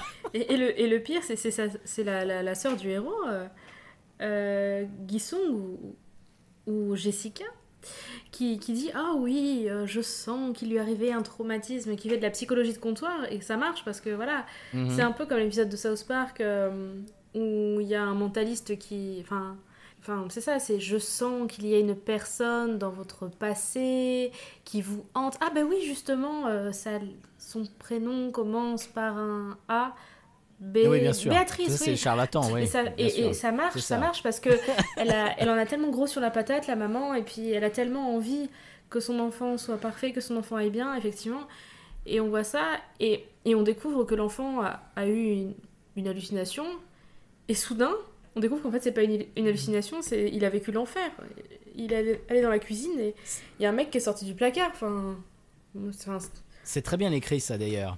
C'est-à-dire qu'au début, on se dit bon, le gamin, il a peur, il a peur du noir, il a peur des monstres, euh, comme comme euh, la plupart des gamins. Puis tout d'un coup, on, on, ré- on réalise, ben en fait non, le gamin, il est pas fou et il a vu réellement le gars qui habite dans le sous-sol. Quoi, c'est incroyable. Euh, ce que j'aime bien faire en général quand je regarde un film qui me plaît, je vais, je cherche des épisodes de podcast euh, qui en parlent et qui décortiquent le film. Et euh, donc, j'ai, ju- juste après avoir vu ce film, Parasite, je suis allé euh, écouter plusieurs podcasts euh, qui, en parlaient. Il y a, un aspect du film que à côté duquel j'étais complètement passé, c'est le fait que la, la, mère de, de, la famille riche prend des, prend des, des, cachets, des, des calmants, des, est, est complètement accro. Ça, j'avais pas, c'est, un, truc qui, qui m'avait pas frappé. Est-ce que, est-ce que vous avez repéré ça? Oui, tu la vois régulièrement avec son verre d'eau et ses pilules. Oui, bah c'est, je, je sais pas pourquoi j'avais zappé ça. D'ailleurs, c'est plus souvent tout ce qu'on la voit avaler, à part le Ramdon au milieu du film. C'est c'est vrai qu'ils sont. Elle est totalement névrosée. Enfin, c'est terrible parce que parce qu'à côté il y a son mari qui est très dans le contrôle, euh, qui arrête pas de parler de limites tout le temps. Il faut poser des limites, il faut connaître sa place, mais lui des limites il en a aucune. On est sur une famille où au final les enfants sont extrêmement normaux quand même comparé à, à la situation des parents. Ouais. Le, le fils, il a Mhm. vécu un traumatisme, mais il s'en sort pas si mal. Et la fille est d'une banalité, enfin, c'est une ado qui a des hormones et qui fantasme sur son prof d'anglais. Enfin, c'est pas. Et à côté de ça, on a des parents qui sont, Non, ils sont normaux, ouais. qui sont, euh, qui sont assez extrêmes dans leur réaction. C'est le cliché des, le cliché des riches qui sont malheureux, euh, voilà. Et ça c'est qui, qui ont, qui ont tout pour euh, tout pour euh, être heureux, et qui sont malheureux. Ça c'est évidemment un cliché euh, que, que ce film n'a pas inventé, mais bah, ouais, Et je pense que justement, c'est très intéressant. Justement, le fait que les enfants soient très normaux aussi, qu'ils soient, que justement elle fantasme sur son prof d'anglais, qu'elle lui dise mais si, à la, à la fête d'anniversaire, Kiwo il lui demande mais tu crois vraiment que je, que je peux me fondre dans le décor? Elle lui dit mais tout à fait. Parce que dans sa tête d'ado, elle voit pas pourquoi il se fondrait pas dans le décor. Et, et comme quoi aussi, je pense, je pense que c'était fait exprès. Euh, il a même calculé le passage du bus dans la scène où ils boivent des coups au début du film, donc j'imagine que ça, il l'a calculé. Justement, le fait que, la, que les enfants, pour eux, ben, ils voient pas encore la différence que les parents euh, identifient très clairement entre les gens qui ont de l'argent et les gens qui n'en ont pas. Et nous, nous, on la voit au début, c'est-à-dire que le copain du fils, euh, il est très bien habillé, il, il- il- présente bien, comme on dit dans le sud de la France. C'est- C'est-à-dire qu'il est, il est bien habillé, il a une bonne gestuelle, etc. Et le fils, euh, le, le fils de la famille, on voit tout, on voit tout de suite la cassure, euh, alors qu'ils sont copains, mais on voit tout de suite la cassure sociale. Mhm. C'est-à-dire que, ne serait-ce que dans la coupe de cheveux. Euh, le, le fils de la famille, il a une coupe un petit peu euh, au bol, et, et le- et son copain, il a, il a une bonne coiffure, il a, il a, il a un beau costard. On voit déjà la cassure, et euh, ouais, ouais, c'est- bien. c'est- Je trouve que c'est bien représenté, mais c'est pas non plus. euh, c'est pas genre on te le met euh, devant la face, c'est pas exagéré non plus. c'est- Je trouve que c'est assez subtil, c'est bien fait. Qu'est-ce que vous en pensez? Euh, Effectivement, oui, c'est bien fait. La preuve, au premier visionnage, j'avais pas du tout repéré qu'il avait un scooter hors de prix. il n'avait pas le petit pétarou coréen qu'ils ont tous. Donc en fait, il avait un scooter italien. Alors moi qui connais rien en moto, en plus, il a vraiment fallu que je voie la scène plusieurs fois pour comprendre qu'il avait une belle. Donc ouais, ils, ils- ils mettent le scooter en fond, il faut vraiment le regarder. Euh, ses vêtements, on le voit parce que on voit surtout que ses vêtements sont plus ajustés que ceux du fils, qui vous, qui ben, on le sait maintenant, il avait des vêtements trop petits, euh, etc. Qu'est-ce que t'en penses toi, Jo que- Honnêtement, j'ai vu qu'il y avait une différence sociale qui était marquée, mais le côté scooter, tout ça, je l'avais pas remarqué non plus. Mais on voit bien que oui. C'est ça, elle, elle est pas exagérée. La différence, tu la, tu la ressens, mais tu, tu ne la vois pas. euh, c'est pas, c'est pas. euh, euh, comment dirais-je On la ressent quand on le voit, mais on, Elle est on, pas on- choquante. on l'intellectualise pas tout de suite. Elle est pas, elle est pas euh, outrée. Ouais. C'est-à-dire, c'est pas genre, ah, ouais, d'accord, ok, on a compris. Lui, il a de l'argent, lui, il n'a pas. Mm. C'est, je, je trouve que c'est, c'est, c'est, c'est dans la. Comme, comme, quel, est, quel est le Dans mot que je cherche? C'est, Subtil. Ouais, c'est dans la finesse. Je, je- je- ouais, c'est subtil. C'est dans la subtilité. Je trouve c'est, c'est très bien fait. Pour- pourtant, les... C'est, justement, c'est, ce, euh, je te coupe, mais je veux juste finir. euh, euh, je trouve que ça fait partie des détails qui font que c'est un film qu'on peut revoir plusieurs fois. Voilà, c'est, une très bonne qualité, je trouve. Et pourtant, les Coréens, c'est juste, je suis désolée, euh, du coup, on s'est un peu mutuellement. C'est qu'en fait, les, les Coréens pourraient, auraient pu forcer le trait parce que les Coréens, quand ils s'achètent des marques de luxe, ceux qui sont vraiment très riches, c'est-à-dire qu'ils portent du Gucci, du Hermès, ils portent vraiment des marques euh, de très Ouais. haute couture.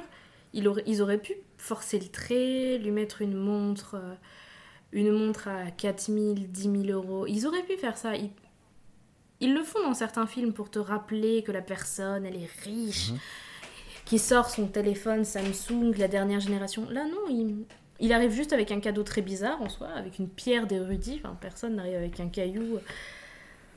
Même le réalisateur le dit que c'est bizarre, mais ouais. Ils, ils font plutôt dans la subtilité. Par exemple, le domicile. Euh, bah, le fait qu'il soit semi-enterré, que- qu'il y ait un mec qui s'en serve de. qui pisse devant tous les jours. Enfin. Et le père, dans cette scène, il est assis et il a le placard qui est juste au-dessus de sa tête, la table basse qui est juste à ses pieds. Et il est étriqué dans cet espace. Je me souviens, ça m'avait marqué parce que je me disais, s'il se lève, il se cogne. Et Mais il, sait, il se cogne à un moment justement au début. Il je, euh, au deuxième visionnage, je viens, que je viens de re-regarder le début, il se lève et à un moment il se tape la tête contre et, et- ah, tu le vois qu'il met sa main sur sa tête. Aïe et, et- et tu le vois physiquement qu'il est étriqué dans son. Et ça fait partie de ces de ces détails qui qu'on ne voit pas euh, à la, à la première, qu'on n'intellectualise pas à la première euh, premier visionnage, mais qui sont là. Je- c'est pour ça que je trouve ça très très bien fait. Il y a beaucoup de détails. euh, rien n'est laissé au euh, euh, je, je- je trouve ça très très bien fait. Voilà. Ce que tu viens de dire, abs- absolument cette espèce de, de détail. Le détail des toilettes. Ah, Le- les toilettes. Ils sont au-dessous du niveau des- de leurs toilettes. Ils vivent. Enfin, c'est tout, tout, tout ça. Bon, ça, c'est un, un petit peu plus euh, expli- euh, expressément euh, expliqué dans, dans le film.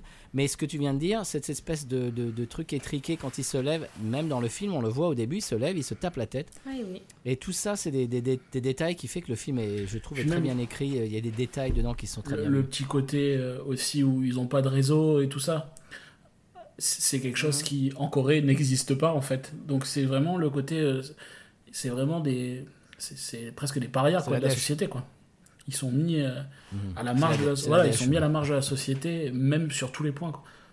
Bah, ils sont en dessous, ils vivent en dessous du niveau des Mhm. autres, quoi. Non, clairement C'est ça, et du coup, ce qui se passe d'ailleurs, la scène, la fameuse scène de l'inondation, où, où, en fait tout se passe en même temps, du coup il y a des intempéries. En définitive, ils rentrent chez eux, c'est inondé, les chiottes débordent, c'est la catastrophe, ça finit de les enfoncer. Et ils se retrouvent dans cette. euh, dans bah, c'est littéralement un torrent de merde. Et. Oui, allô Ce serait pour fêter l'anniversaire de mon fils euh, avec euh, 30 invités, un orchestre euh, philharmonique et euh, des petits gâteaux et des petits fours de traiteur.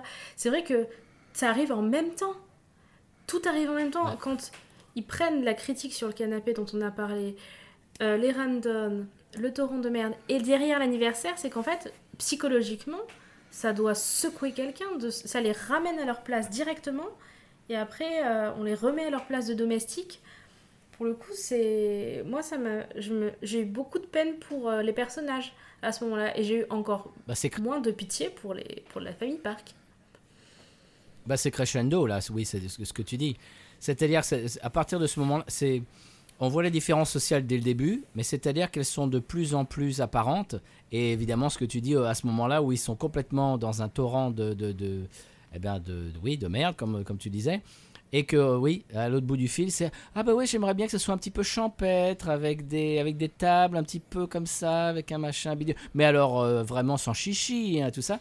Et cette espèce de télescopage, oui, là c'est à ce moment-là où ça arrive vraiment au paroxysme de, de cette critique sociale. Et là, là vraiment, c'est très explicite. Et ouais, je trouve, j'ai trouvé ça très bien, très bien fait. C'est pour ça que c'est clivant, je pense, parce qu'effectivement, il met quand même les. Même s'il y a beaucoup de choses qui sont quand même assez subtiles, il met les pieds dans le plat. Et moi, j'ai bien aimé. J'ai bien aimé parce qu'au moins, c'était limpide. Et c'est à ce moment-là qu'on se pose la question à la fête d'anniversaire mais qui est le parasite en fait? Ah, est-ce que c'est vraiment la famille Kim ou est-ce que c'est la famille Park Hmm. Et qui est Ah, c'est pas mal. qui ça. parasite qui Et c'est c'est un peu la question que j'ai l'impression, après peut-être que je pars euh, dans tous les sens, mais moi j'ai l'impression que justement Parasite, le titre, au- il y a un deuxième regard du titre qui est intéressant. Je sais pas ce que t'en penses, Jo. J'ai pas vraiment d'avis, pour être honnête. Ah bah, J'y avais pas pensé jusqu'au moment où tu bah moi aussi en fait, du coup j'ai pas trop de très- réflexion à faire là-dessus. La, dou- la double détente, c'est, je trouve c'est assez habile. Euh, je ne veux pas te couper la parole, mais j'avais écouté un, un épisode de podcast, un podcast américain qui relevait euh, deux, trois euh, références aux États-Unis dans le, dans le film. Au moment où il dit Ah, tu crois pas que euh, le tipi, la tente du gamin, euh, tu crois pas qu'il va, qu'il va être mouillé? Ah non, t'inquiète pas, on l'a acheté, euh, c'est, une tente euh, américaine, t'inquiète pas, c'est de, de la qualité. Et le, le podcasteur américain, un des podcasteurs, disait que c'était quand même une, une critique sous couvert de la, de la société coréenne qui, qui commence à se. à de capitalisme qui arrive en Corée et ces espèces de valeurs euh, capitalistes américaines, etc. C'était cette espèce de porte-à-faux entre la société coréenne euh, eh bien, normale. euh, euh, quel est le mot que je cherche? Je, cherche mes mots. Ancienne, et puis la, la nouvelle société coréenne capitaliste avec, avec cette, cette espèce de, de, de capitalisme et d'argent et de, de richesse. Et c'est cette espèce de porte-à-faux. euh, qu'est-ce que, est-ce que vous avez vu ça ou pas? Est-ce que c'est quelque chose qui est un petit peu exagéré Alors, ou- je, c'est- c'est- cette critique de, de- du capitalisme qui arrive en je suis Corée pas totalement d'accord parce que quand tu te balades un petit peu dans les rues et tout ça, tu vois quand même, même au niveau de, ne serait-ce que, bon, les vêtements des gens, comme tout le monde, tout le monde s'habille pareil. hein, les, les- les chaînes de vêtements qu'il y a dans le monde entier, ils s'habillent pareil. Mais euh, au niveau des restaurants, au niveau des voitures et tout ça, ils sont encore euh, très souverains, tu vois. Il n'y a pas ce côté justement, euh, on s'ouvre énormément à l'international et aux États-Unis parce qu'ils ont quand même beaucoup de, ils ont beaucoup d'atomes crochus avec les Américains, même si ils, ils sont, ils sont pas forcément très copains tout le temps. Mais je trouve pas justement, je trouve qu'ils sont quand même assez souverains quoi encore dans, dans, dans leur, euh, dans leur façon de consommer. Euh, En fait, c'est surtout qu'il y a deux courants. Les capitalistes, enfin les gens riches, ils ont tendance à envoyer leurs enfants faire leurs études en Amérique, euh, aux US et revenir en grande pompe, prendre la société de papa et maman. Les gens qui ont de l'argent, ils sont pas emmerdés par le capitalisme, ils sont pas embêtés par le capitalisme. Ils- s'y complaisent, forcément, ils ont de l'argent, ça, les- ça va dans leur, euh, dans leur sens. Les gens plus jeunes, ça dépend. Ils consomment effectivement des marques ils, consomment énormément de streetwear, donc forcément beaucoup de choses américaines. Ils, aiment beaucoup certaines marques de, luxe françaises, voilà, mais tout le monde peut pas se les, offrir, hein, c'est beaucoup aussi de la contrefaçon. Mais il y a quand même une certaine grogne anti-américaine dans la classe moyenne et la classe un peu plus pauvre qui vient de, plusieurs choses. Ils, euh, ils sont assez opposés à certains positionnements américains euh, qu'il y a eu dans le passé par rapport à- au massacre de Gwangju euh, au début des années 80. C'est-à-dire il y a toute une ville qui s'est faite massacrer euh, parce qu'il y a eu une dictature en Corée à cette époque-là.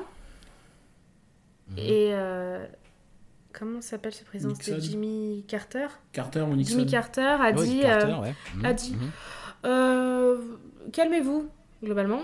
et ils ont considéré que c'était un petit peu encourager la dictature et ils ont quand même gardé ça en tête. Il y a de la grogne anti-américaine. Il y a quand même des bases encore américaines en Corée parce que l'ONU a aidé la Corée du Sud dans le conflit des deux Corées dans les années 50.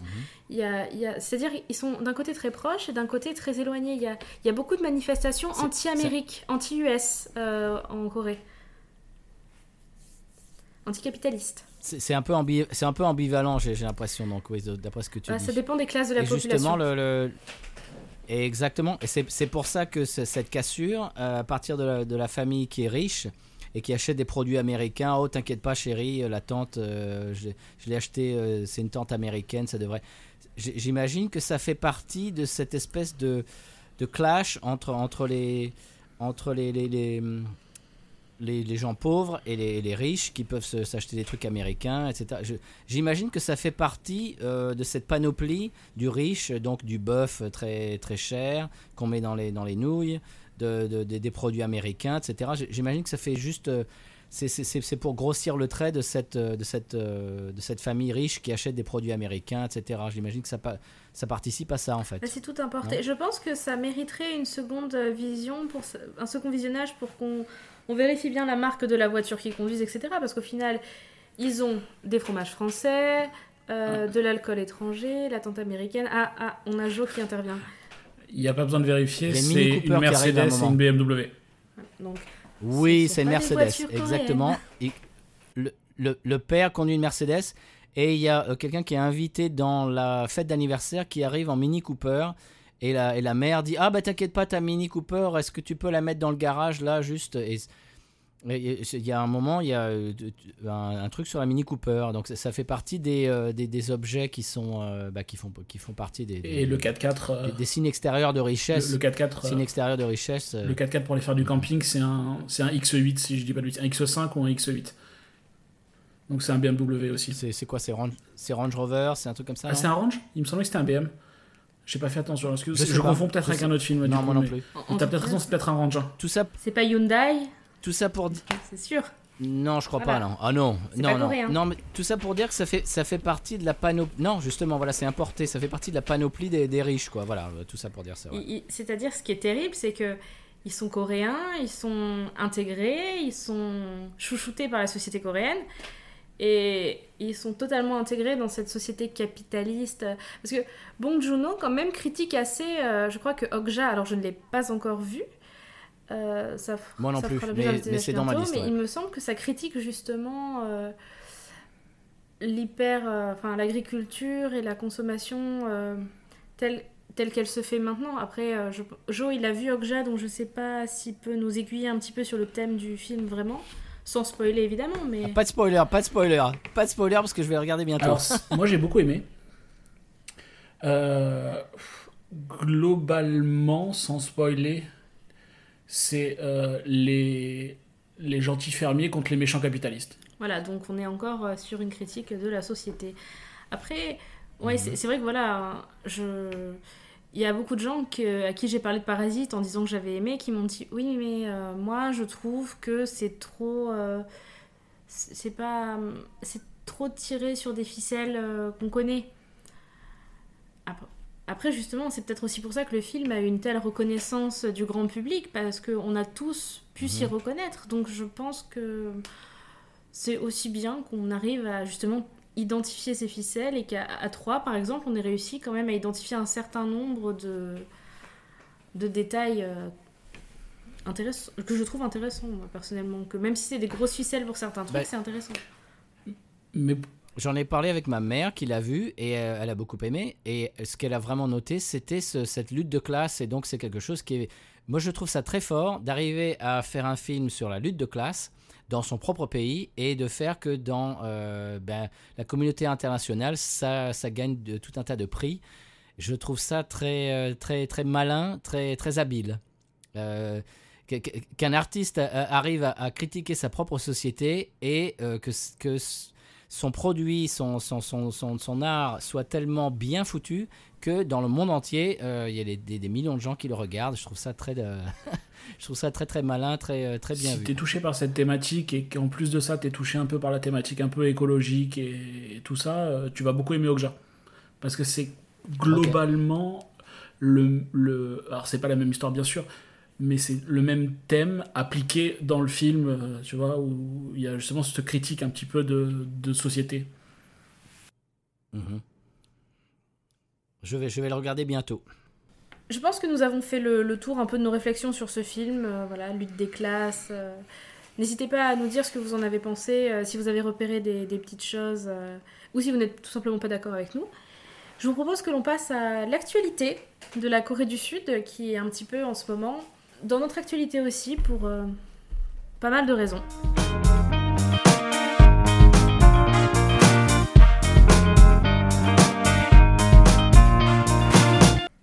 Est-ce que vous, euh, est-ce que toi, Patrice, tu as des, tu as vu passer des actualités qui te semblent intéressantes sur la, sur la Corée du Sud ou la Corée du Nord ou peu importe?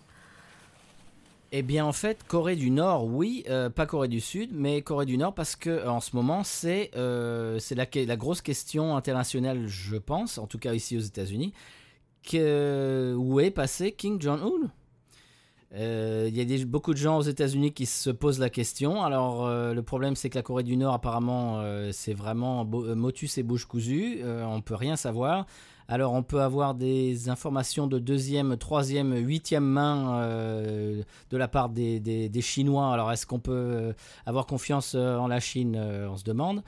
Et il y, a- beaucoup de gens qui se demandent en ce moment aux États-Unis, dans les médias, où est Kim Jong-un? Euh, Alors, c'est, à mon avis, c'est quelque chose qu'on ne peut pas vraiment savoir, étant donné le- l'aspect secret euh, dictature euh, de, la Corée du Nord. Mais j'imagine que pour la Corée du Sud, ça doit être un petit peu euh, quelque chose qui, qui- doit être un petit peu. euh, qui doit vraiment faire peur et donner, donner matière à, réfléchir parce que qu'est-ce qui se passe? C'est vraiment c'est les voisins. Et euh, qu'est-ce qui va se passer si le, si le leader, si le dictateur disparaît? Qui va, qui va reprendre le flambeau? Est-ce qu'il va y avoir une révolution? Enfin, c'est- quelque chose d'un- Il y a un flottement international, euh, j'imagine, pour la Corée du Sud, ça doit être vraiment. euh, il doit y avoir un suspense de, de, de, de fou, quoi. Qu'est-ce, que, qu'est-ce, qu'est-ce qui se passe de votre côté? Est-ce que vous suivez un peu ça, vous? Alors, je, je vais laisser rebondir Alexandra dessus, mais on pourrait mettre un, un jingle euh, Breaking News de CNN ou de la Fox, mais euh, il est réapparu aujourd'hui. Non Si, et si Kim Jong-un est réapparu en public aujourd'hui. Alors il y a eu beaucoup de choses. Dennis Rodman, le basketteur qui est très proche et de Donald Trump et de Kim Jong-un, a dit euh, que souhaité que son ami se rétablisse bien parce qu'il y aurait eu un problème suite à une chirurgie, etc. Il y a eu beaucoup de mimes sur internet qui ont dit euh, ah eh ben, le chirurgien il va finir au goulag. hein. Effectivement, on ne sait pas trop ce qui s'est passé. Ce qu'on savait, c'est qu'il y avait un train de luxe, le fameux train de tous les plaisirs de Kim Jong-un, qui, était, qui avait été aperçu près d'une station balnéaire. Beaucoup de rumeurs. La Corée du Sud, effectivement, il y a eu un rebondissement en Corée du Sud parce que quand l'annonce a été faite que le leader suprême avait peut-être de graves soucis de santé, le won coréen, donc la monnaie coréenne, a commencé à un peu flancher. Et la Corée a dit non, non, non, on est sûr, on est quasiment sûr que, qu'il est encore en vie et que ça va. Bon, soit. Et là, effectivement, il est apparu en public hier. Voilà, nous, nous sommes euh, tout début mai, à l'heure où nous enregistrons cet épisode, et, et à l'heure où nous le publions, nous serons euh, début mai aussi, mais un tout petit peu plus loin. Je, je pense que nous allons publier cet épisode euh, aux alentours du 8 mai. Et honnêtement, Mhm. Euh, c'est vrai que c'est quelque chose, j'ai vérifié les, news tous les jours concernant Kim Jong-un. Et si ça n'avait pas été lui, s'il avait, s'il lui était arrivé quelque chose, ça aurait été sa sœur, a priori, qui prenait le relais, car elle est très proche de lui. Et c'est celle qui est la plus proche du pouvoir actuellement, de ce que j'ai compris. Euh, là aussi, sur Internet, il y a eu pléthore d'images parodiques, etc.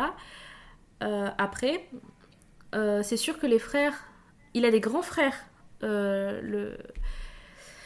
Le dirigeant de la Corée du Nord a des grands frères, mais qui n'avaient pas été euh, choisis par son père pour des raisons de... Parce que d'après lui, ils étaient trop sensibles. Et que Kim Jong-un, de par sa dureté de caractère, Il était considéré visiblement comme quelqu'un de très dur par ses camarades de classe. Sa dureté de caractère lui avait valu les préférences de son père. Voilà, moi c'est ce que j'ai lu dans l'actualité ces derniers temps. J'ai essayé de me renseigner au maximum. Après, effectivement, comme tu le dis, la Corée du Nord est extrêmement opaque. Donc on a des informations au, compte-gouttes. On saurait qu'il a eu une fille parce que Dennis Rodman a dit j'ai tenu sa fille dans mes bras. On aurait appris qu'il aurait fait assassiner une de ses ex-petites amies parce que elle aurait euh, parce que ça plaisait pas à sa femme. Enfin bref, on, on sait pas trop. Tout ça c'est des rumeurs, etc. Par contre, il serait apparu en public euh, hier. Pe- petit fun fact euh, par rapport au fameux train qui est apparu. Euh, je sais pas, le saviez-vous les, donc les, di- les dictateurs euh, coréens, donc euh, Kim, son, père et son grand-père, ne se déplacent uniquement en train dans leurs euh, voyages internationaux. Et c'est pour ça que souvent ils vont en Chine et, dès, qu'- dès qu'ils se déplacent, ils se déplacent en train.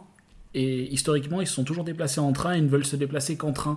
Et ils se déplacent avec un train blindé. Voilà, c'est la fin du fun fact. Ah non, ça je ne savais pas. J'avoue que je me suis jamais penché euh, sur King Jong-un en, en- détail, mais ah non, ça je ne savais pas. C'est un truc que je trouve de plus en plus fascinant, c'est-à-dire ce pays et ce, ce, ce dictateur. Plus j'entends des histoires, plus je me dis mais c'est c'est pas possible. Et donc le père a trouvé que lui, il était, il était euh, psychopathe comme lui. Ah, quoi, mais même fait. le C'est- grand-père. C'est ça que tu disais tout à l'heure. Le euh, grand-père était déjà bien taré. le ouais. grand-père, Le oui, grand-père, le, père, père. euh, ça, ça se transmet de génération en génération. euh. Après, si tu veux, alors moi je trouve ça drôle, mais en vrai c'est de la propagande, donc ça ne l'est pas. Mais ça nous, ça nous fait sourire parce que à- on nous apprend à l'école la propagande en URSS, en Italie, en Allemagne, Mhm. même en France, qu'il y a pu y avoir au cours de l'histoire. Voilà, toute cette propagande, quand on la voit, on se dit mais c'est pas possible. Et sur les sites officiels de communication de la Corée du Nord, il y a les biographies de Kim Il-sung, Kim Jong-il, Kim Jong-un, donc grand-père, père, fils. Mhm. Et ces biographies sont incroyables. Il y en a un qui a inventé le hamburger, il y en a un qui a découvert la dernière tanière des licornes, il y en a un qui a fait tout un golf en un seul coup. Donc cette biographie est, est impressionnante parce que c'est c'est pas ce n'est pas croyable de notre point de vue et je pense qu'honnêtement les Coréens du Nord n'y croient pas forcément tous mais il y a une sorte de déification de leur leader suprême c'est ainsi qu'il est appelé voilà c'est ils ont des Est-ce que c'est le père ou le grand-père qui n'avait pas d'anus? Je ne me souviens plus, mais il y, a- il y avait une histoire comme ça. Euh, alors, je n'ai pas eu vent de cette histoire, honnêtement. Euh, je me renseignerai parce ah que ça oui, je crois que c'est le c'est le c'est le père c'est le père ou le grand-père euh, dans, dans les livres d'histoire apparemment à Corée du Nord. Je sais plus si c'est le père ou le grand-père n'avait pas d'anus et donc euh, ben il n'avait pas besoin d'aller aux toilettes quoi tout simplement. Ça ne m'étonne même pas. C'est un fait historique. Bah, parce que historiquement, euh, voilà, hi- historiquement, tout ce, que, tout ce que là je t'ai dit comme anecdote un peu rigolote, ce sont des choses qu'on peut retrouver dans les biographies officielles disponibles sur les sites de la Corée du Nord. C'est quelque chose qui est très impressionnant de notre point de vue occidental, euh, parce qu'on le voit de tellement loin en distance et en termes de culture, ça nous semble incroyable. Voilà, effectivement c'est une news. Bah, on, euh, on, on en, on- on en rit, oui, on en rit, mais en fait, c'est de l'humour noir parce que c'est affreux. Euh, J'ai entendu l'autre jour un- quel- quelqu'un dans un podcast américain dire que euh, King Jong-un donc voit les films euh, occidentaux, donc les films américains, etc. Chez lui, lui, il les regarde lui, mais son peuple n'a pas le droit de les voir. Donc il les regarde lui pour son plaisir. Mais euh, en Corée du Nord, on n'a pas, ils n'ont pas le droit de les voir. Ah oui, c'est de la, c'est- C'est de la contrebande de regarder des, des films, de la K-pop et tout. Ça se passe sous le Oui. manteau et ça se regarde quand personne ne regarde, sous la couette. C'est un se faire détail. attraper. Et, et c'est un. Voilà, c'est c'est un détail. Il y, a, il y a des gens, je crois, qui, qui arrivent avec la contrebande, avec des DVD, etc. C'est un détail. Et ce qui, c'est un détail, c'est c'est- c'est- c'est bête. Un film, un film, bon, on n'en a pas besoin pour vivre, mais ça dénote le reste de la société. C'est-à-dire, s'ils n'ont pas le droit de voir des films étrangers, imaginez-vous le reste de leur vie. c'est un, détail qui, est- qui, qui dit beaucoup. ce qui passe, euh, ce qui est autorisé, c'est un petit peu comme, euh, je sais pas si tu as déjà vu ce qui se passe en, en Iran, en Arabie Saoudite ou même en Chine. C'est tout Mhm. est extrêmement censuré, euh, recoupé, ref- re- remonté et tout ça. Tu, tu peux avoir une, une, une scène basique, hein, tu vois, des, des gens qui sont dans une piscine et euh, tu vas avoir un carré noir à la place des gens, quoi. Et dire qu'on se plaint quand Disney Plus recadre euh, des films. finalement. Quand, Di- quand Disney Plus met, met, met de- des poils sur les fesses de Daryl Hannah dans Splash. Ouais, c'est ça, ouais.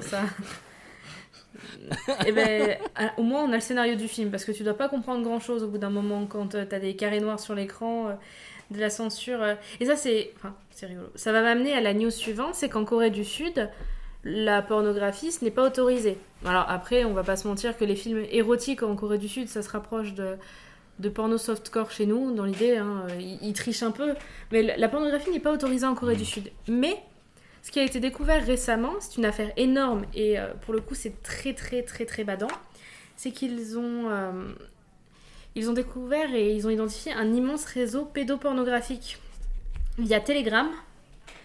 Près de 260 000 personnes impliquées, et pas que des Coréens. hein.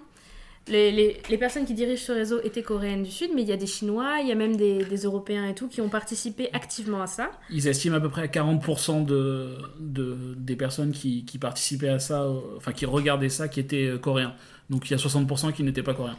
Ils ont, ils ont appris en février Wow. 2019, euh, la police, qu'il y avait un chat Telegram avec des contenus euh, sexuels illégaux. Alors je ne vais pas en parler dans le podcast, car c'est vraiment très choquant et je voudrais pas choquer plus mes auditeurs. Je- C'est vraiment... Il y a eu de... Hein. des, des faits très très graves. Déjà, pédopornographie, on se doute que c'est très grave, mais il y a eu de la torture, etc. Des choses extrêmement choquantes. Et ce qui a aussi beaucoup choqué le pays, c'est que c'est un, entre guillemets, un garçon bien sous tout rapport. C'est-à-dire, c'est quelqu'un qui avait qui était d'apparence très bien, qui n'avait peu d'amis parce qu'il s'entendait pas bien avec ses camarades de promo, mais il avait été à la fac.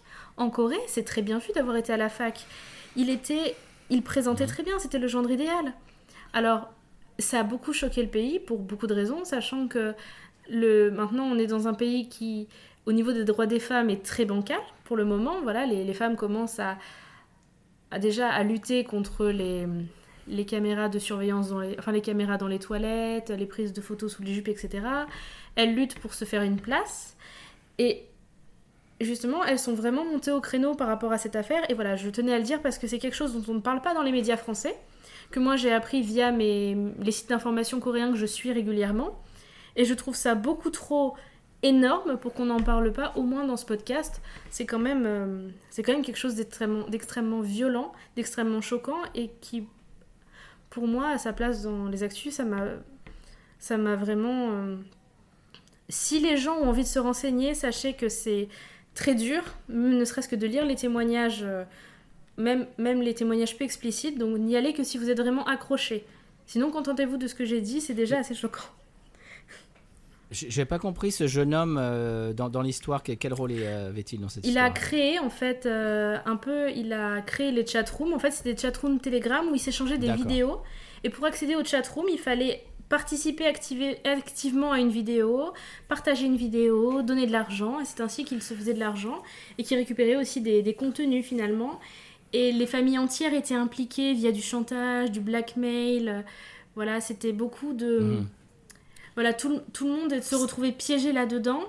Et en Corée, le problème, c'est qu'en plus, il y a beaucoup cette pression de si on a été filmé tout ça, les, gens n'osaient pas forcément euh, parler, etc. Et ce sont des familles entières. Des fois, il y a un frère, en voulant dénoncer ce qui est arrivé à sa sœur, qui s'était retrouvé dans le réseau, etc.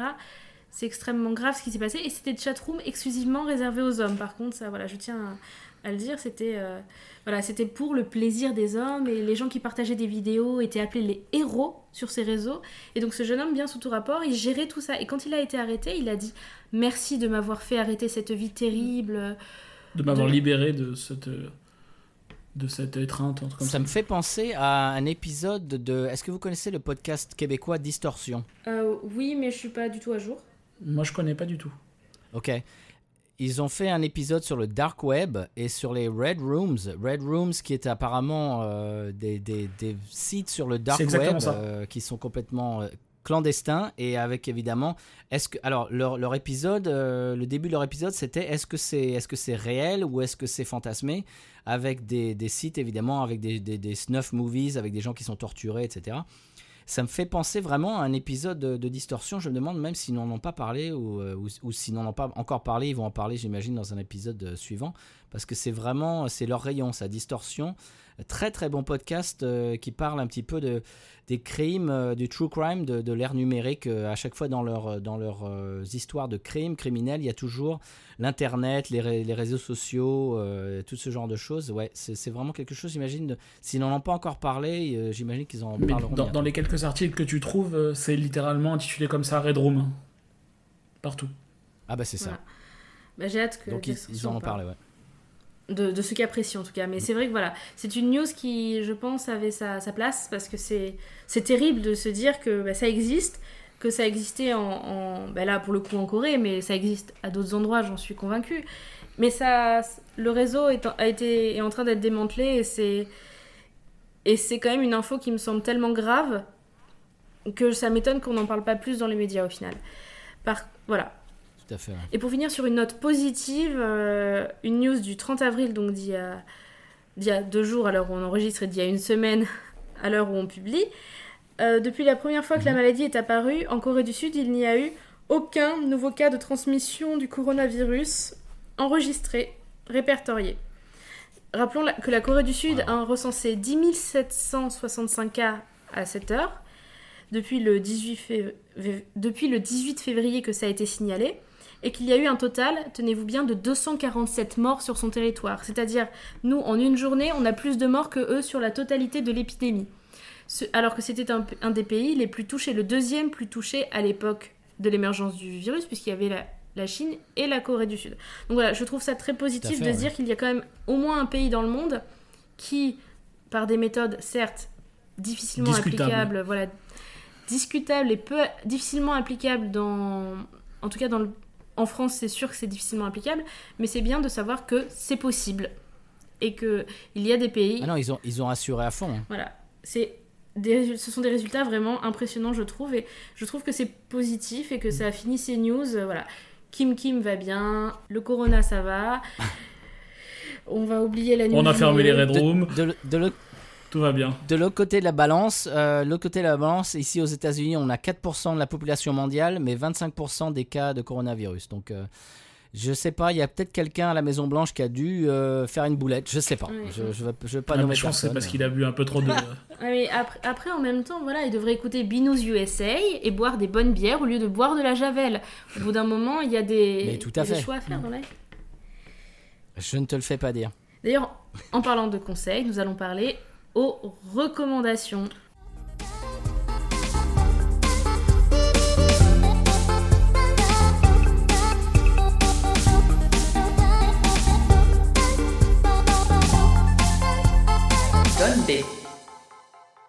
Pour les recommandations, c'est simple. Si tu as envie de recommander quoi que ce soit, que ce soit euh, un restaurant, un meuble, un livre, une série, un film, un podcast, euh, fais-toi plaisir. Qu'est-ce que tu nous recommandes, Patrice? Honneur aux invités. Ah bah merci beaucoup. Alors je ne vais pas faire comme Stéphane dans un de nos épisodes, dans un de nos premiers épisodes qui avait recommandé un ouvre-boîte et, euh, et un épisode suivant qui avait recommandé euh, une boîte de thon euh, non portugais. Je ne vais pas faire ça. Aujourd'hui j'ai alors je suis l'invité. euh, j'ai trois recommandations. C'est possible ça, Madame et Monsieur? Autant que tu veux. Ah oui, avec plaisir. Bon, très rapide. Old Boy, on en a parlé euh, bien sûr euh, tout à l'heure, au début, en début d'émission. Old Boy, qui est un film coréen et euh, que j'ai beaucoup aimé. C'était mon premier film coréen et Parasite était mon deuxième. Donc Okja va être mon troisième, je, pense. Donc c'est ma recommandation. On va pas, va pas divulgacher. C'est un film qu'il faut, il faut démarrer et à partir du moment où on démarre.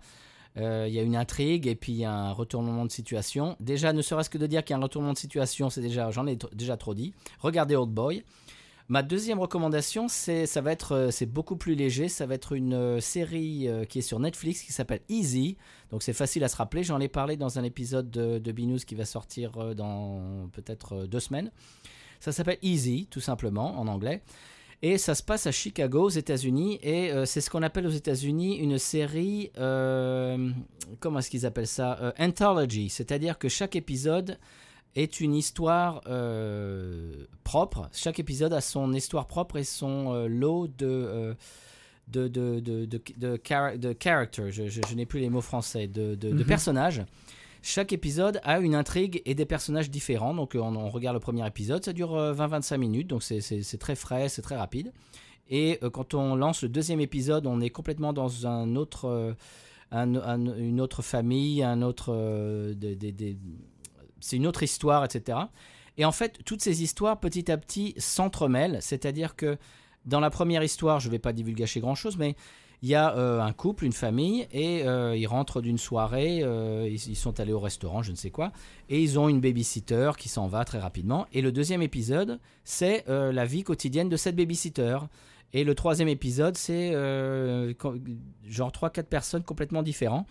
Et petit à petit, ces, ces gens s'entremêlent. Et comme je disais tout à l'heure, ça dure à peu près 20-25 minutes. C'est très rapide, c'est très, très léger, très divertissant. Ça s'appelle Easy et ça se passe à Chicago. Il y a certaines intrigues euh, dans, dans lesquelles euh, le, le- le monde de la bière et du, de, de- de la bière craft sont euh, complètement dans l'intrigue.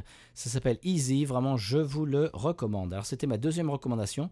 Ma troisième recommandation, rapidement, on parle de films euh, qui ont marqué dans ces deux dernières années. Je vais parler très rapidement de Midsummer. Est-ce que vous connaissez Midsummer? Je l'ai pas vu. Je l'ai, je l'ai vu au cinéma. Je t'en dirai pas plus, je te laisse faire ta reco. Ben, ben, je ne vais pas en dire grand chose non plus. C'est simplement, euh, je vais pas divulgacher. Le, début, c'est juste une fille euh, qui, a, vraiment des, problèmes un petit peu dans, sa famille. Et euh, avec son copain, ça se passe pas terrible. Et tout d'un coup, il se retrouve euh, à passer quelques, jours, quelques semaines en Suède, dans une espèce de communauté un petit peu en dehors de la vie normale suédoise. Et euh, je ne vous en dis pas plus. Et à partir de ce moment-là, euh, il y a des, choses qui se passent et petit à petit, on se dit mais qu'est-ce que c'est que cette histoire? Et je ne vous en dis pas plus. Euh, je veux juste vous dire que la femme euh, de mon beau-fils est à moitié suédoise et sa mère est suédoise. Et quand je leur ai dit que j'ai regardé le film, oh non, ah non non non, hein. ah non t'as pas, ah non tu vas pas parler. Mais les Suédois sont absolument outrés que ce film existe. Et à mon avis, c'est très bonne raison pour vous de le regarder. Et euh, voilà, je vous ai donné un petit peu euh, envie de le regarder. La, controverse, Midsummer, c'est un film américain qui se passe au 90% en Suède. Et euh, lancez-le. Au début, ça va vous paraître un petit peu euh, plan-plan. Et à partir d'un moment, ça, ça démarre. Et je ne vous en dis pas plus. Midsummer. Bah, moi, Midsummer, c'est simple, je suis rentrée dans la salle. Euh, je savais que c'était un, film qui se classait un peu dans le genre qui fait un peu flipper.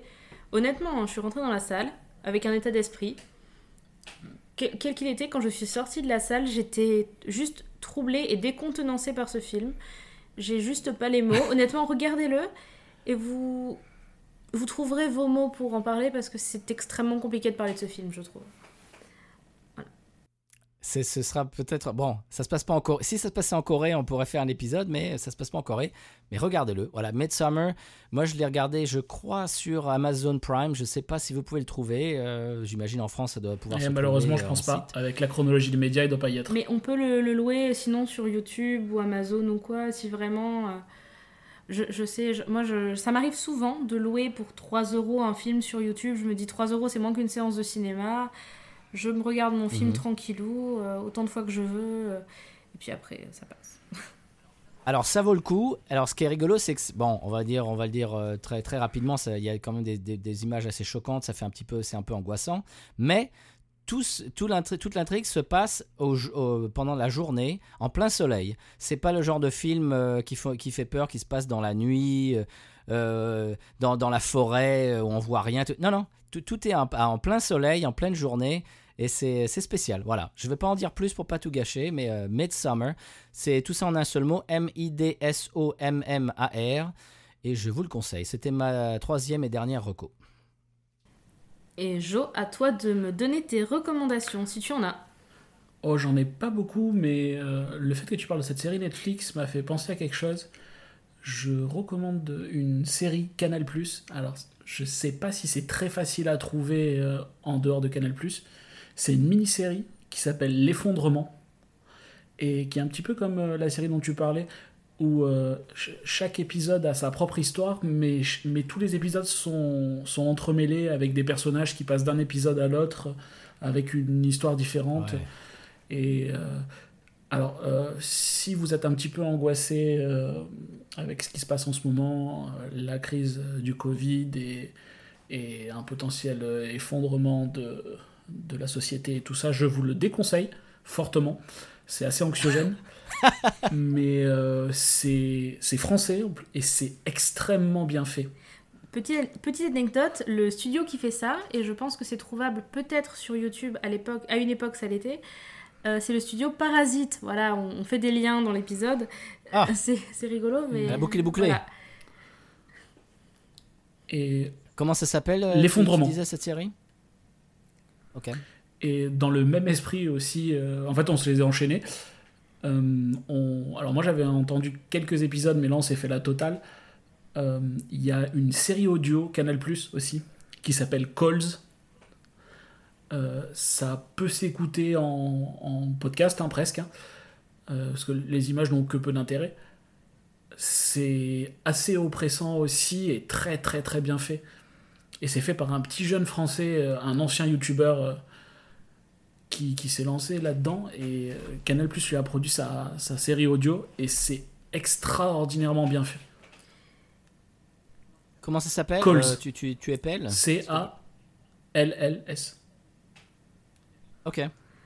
Il y en a quelques-uns d'épisodes, je sais, trouvables sur YouTube gratuitement. Voilà, pour tester. Et c'est les épisodes qui ne sont pas en lien avec l'intrigue principale, qui se relient pas forcément entre eux. Ce sont les épisodes un peu fillers, où, il où le, je pense qu'ils se sont fait plaisir à, à faire des, des épisodes qui sont assez anxiogènes.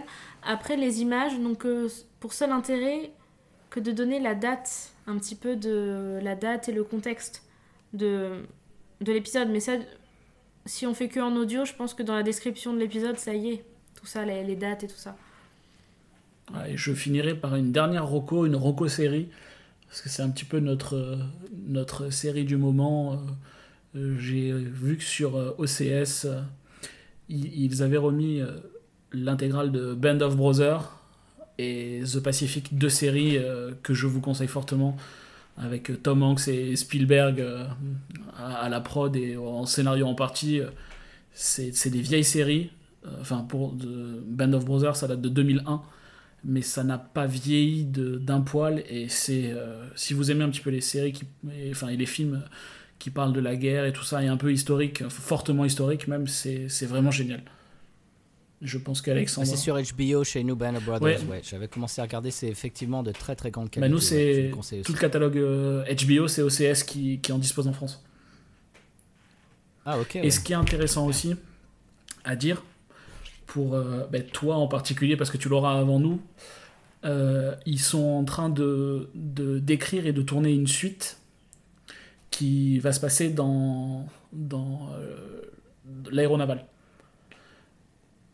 Du coup, Ah, comme ça, il y aura eu. euh, bon, c'est pas un spoiler, hein, mais euh, Band of Brothers, c'est euh, c'est, la campagne française pacifique. Le- française, pardon. Mhm. The Pacific, c'est la campagne pacifique américaine. Et donc la, la suite qui arrivera sur euh, Apple Plus, c'est ça, je crois, le nom de, du service Apple? De SVOD.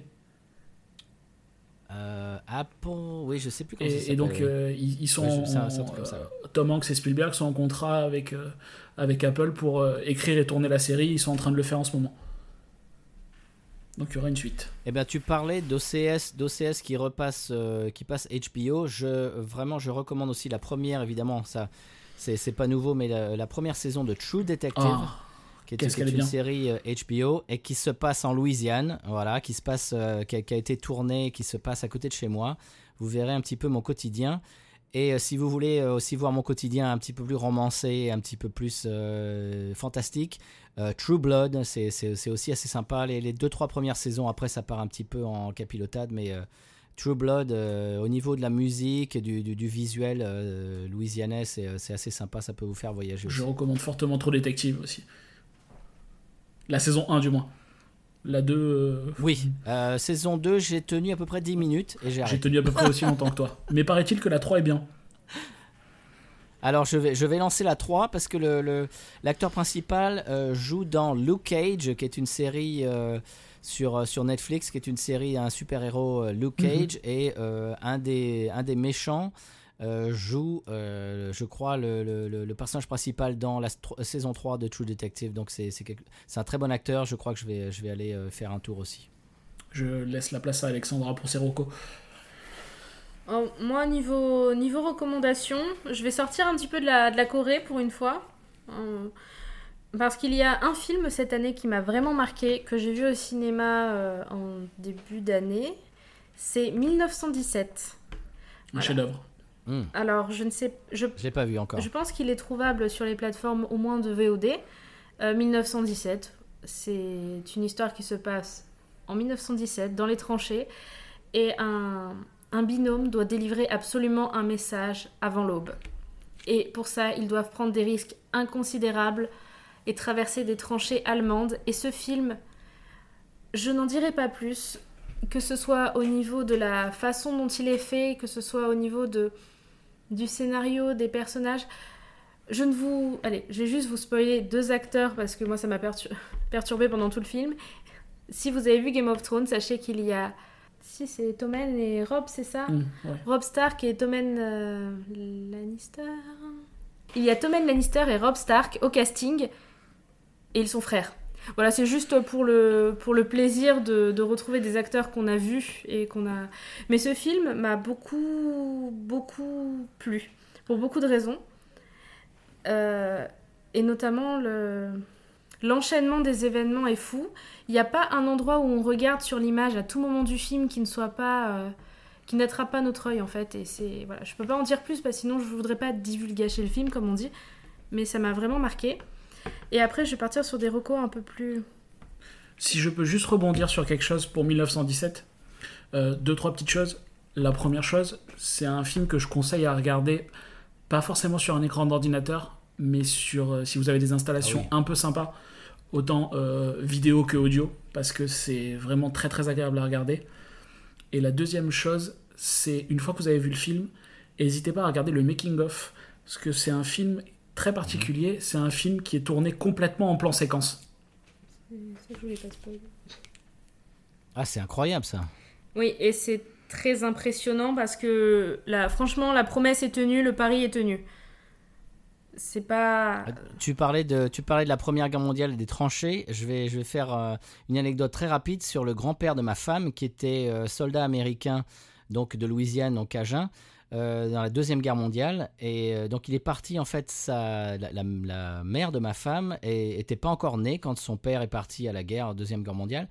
En fait, c'est- un gars qui était donc Cajun, donc il parlait français et euh, qui a été utilisé par les forces, forces américaines pendant la Deuxième Guerre mondiale pour faire un petit peu le, le- le va-et-vient, le- le traducteur entre les forces françaises et les forces américaines.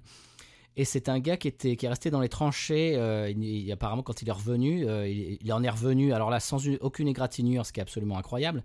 Il y, avait des gens à droite et à gauche, euh, des, gens qui étaient juste à côté de lui qui se faisaient évidemment tuer. Et il racontait qu'il était resté tellement de temps dans des tranchées que ses chaussettes étaient pourries. Et, voilà. C'était un peu son anecdote et qu'il mangeait. euh, la seule chose qu'ils avaient à manger, c'était du chocolat, des barres de chocolat, des, pla- des plaquettes de chocolat et qu'ils étaient dans les tranchées tellement que leurs chaussettes étaient pourries dans leurs Rangers. Voilà. Et qui, ouais, j'ai- une autre anecdote euh, un peu moins euh, savoureuse sur les, sur les SS. Ça, ça vous dit ou je, Bien sûr. je- ou je Juste, je rebondis sur un tout petit truc. Je te conseille, je sais pas si tu connais, c'est compliqué à trouver parce que c'est à moitié payant, des fois ça passe gratuit. euh, La euh, série de docu qui est sortie sur France 2, qui s'appelle Apocalypse. Mhm. C'était disponible sur Netflix, mais c'est parti. Ça revient de temps en temps. Il y a plusieurs apocalypses. Il y a. Apocalypse Première Guerre mondiale, Deuxième Guerre mondiale, Hitler et Staline. Et c'est des, c'est, des séries de documentaires très très bien faites, d'images recolorisées et tout ça. C'est vraiment très très bien fait et très intéressant. Ok, c'est noté. Ouais, j'ai noté, ouais. Donc, euh, anecdote très rapide sur, euh, sur euh, le grand-père de ma femme, qui euh, il racontait évidemment, il est revenu, il avait, des, il avait un traumatisme, euh, évidemment, il était alcoolique jusqu'à la fin de sa vie. Euh, ça, c'est des choses maintenant, PTSD, comme on dit, traumatisme post-stress, qui sont maintenant très connus, mais dans les années euh, 50, euh, personne connaissait ça. Donc on disait juste ah bah lui il est un peu il est un peu fou et puis il boit beaucoup. Mais quand, quand il est revenu, il racontait une histoire des soldats allemands qui se baladaient dans, dans un qu'il avait vu lui vraiment avec ses yeux qui se baladaient dans un petit village français. Ils avaient euh, avec leur fusil avec la baïonnette au bout du fusil et au bout de la baïonnette il y avait un, un bébé qu'ils avaient embroché et ils se baladaient dans le village euh, pour, euh, pour montrer euh, eh bien, aux, aux gens du village euh, français que bah, qu'il fallait pas euh, voilà qu'il fallait pas embêter les, les soldats Les allemands. Voilà, on, on parlait de 1917 de la guerre euh, voilà c'est je, hey, je vous ai prévenu hein. Après, moi, j'ai parlé de la Red Voilà. Room, on Et était il a- pas... Ouais, absolument. Et il a bu sa Schlitz euh, jusqu'à la fin de sa vie. Mon beau-frère euh, se, se rappelle être, euh, être petit, 7-8 ans, et aller acheter la, la bière Schlitz, dont on parle souvent dans le podcast, pour son grand-père, ben voilà, qui, était, qui, était, qui avait des, traumatismes post, post-guerre. Voilà. Eh, super, ouais Bonne ambiance. Hey. Qu'est-ce qu'on rigole? Recommandation numéro 2, on, on va sans transition. Euh, je vous recommande un podcast. Alors, on avait fait euh, justement, on avait fait un triptyque sur Park Chan-wook et notamment un épisode sur Old Boy euh, cet été que j'avais publié en fin d'été et avec le duo de certains Lemt à chaud. Enfin, on l'avait fait avec Thierry et Thomas de certains Lemt à chaud. Ils sont plus nombreux dans le podcast à la sortie du cinéma. En fait, ils ils débattent du film qu'ils viennent de voir et ils regardent à peu près tout ce qui passe au cinéma, globalement. Et là, actuellement, avec le confinement, ils ont sorti un nouveau format, certains Lent au show, où ils testent différentes plateformes de streaming, euh, notamment des plateformes qu'on ne connaît pas forcément, ou qui viennent de sortir, comme euh, par exemple Disney ⁇ ou, euh, ou e-cinéma. Et ils m'avaient gentiment invité à participer à un épisode qui vient de sortir sur e-cinéma, qui est une plateforme... je vous laisse écouter leur épisode, je mettrai le lien en description. Et dans cet épisode, nous avons vu un film, un film euh, avec Song Kang-ho, un film incroyable, A Taxi Driver, Sang Kang-ho, c'est le chauffeur de Parasite. qui joue un chauffeur de taxi. Ah, ok. Et en fait, ça parle Ah, du wow. massacre de Gwangju, dont j'ai vite fait parler au début de l'épisode. C'est un peu comme Tiananmen, mais dix ans auparavant, globalement, et en Corée. Voilà, je ne vais pas spoiler plus. Je vous invite à écouter l'épisode de certains l'aiment au show pour euh, savoir de quoi parle le film et éventuellement, euh, voilà, vous donner ou non envie de le regarder. Mais je vous conseille fortement ce film. Et n'hésitez pas, euh, de toute façon, sur cette chaîne, certains l'aiment à chaud. Ils ont participé et ils ont été au Festival du cinéma coréen. Ils ont vu énormément de films coréens. Nous avons notamment Thierry, big up à toi, qui adore le cinéma coréen et qui saura vous faire de très bonnes recos. euh, il regarde les films euh, au fur et à mesure qu'ils sortent. Donc euh, n'hésitez pas si vous voulez, si vous savez plus quoi regarder. Je vous le conseille aussi fortement, le film, c'est génial. C'est lourd à regarder, mais c'est génial. Après, j'ai pas de forcément de, de recos légères. Donc je vais. Ah, euh, Moi j'en ai une très, très rapide. Vous connaissez Conan O'Brien, qui est un, qui est un présentateur américain de télé euh, late night. Vous connaissez Conan Oui, bien sûr, bien O'Brien, sûr. Oui. j'imagine le, le, le, le très grand roux euh, mince. Eh ben, en ce moment, évidemment, en confinement, euh, il, fait, il fait des interviews euh, via Skype avec euh, bah, Kate Blanchett, avec euh, Adam Sandler, avec euh, tout- tout- des, des stars. Et c'est vraiment, on les voit chez eux, évidemment. On voit un petit peu euh, leur, leur, leur, euh, leur salon, etc. Et c'est super drôle. C'est euh, vraiment. En plus, c'est non.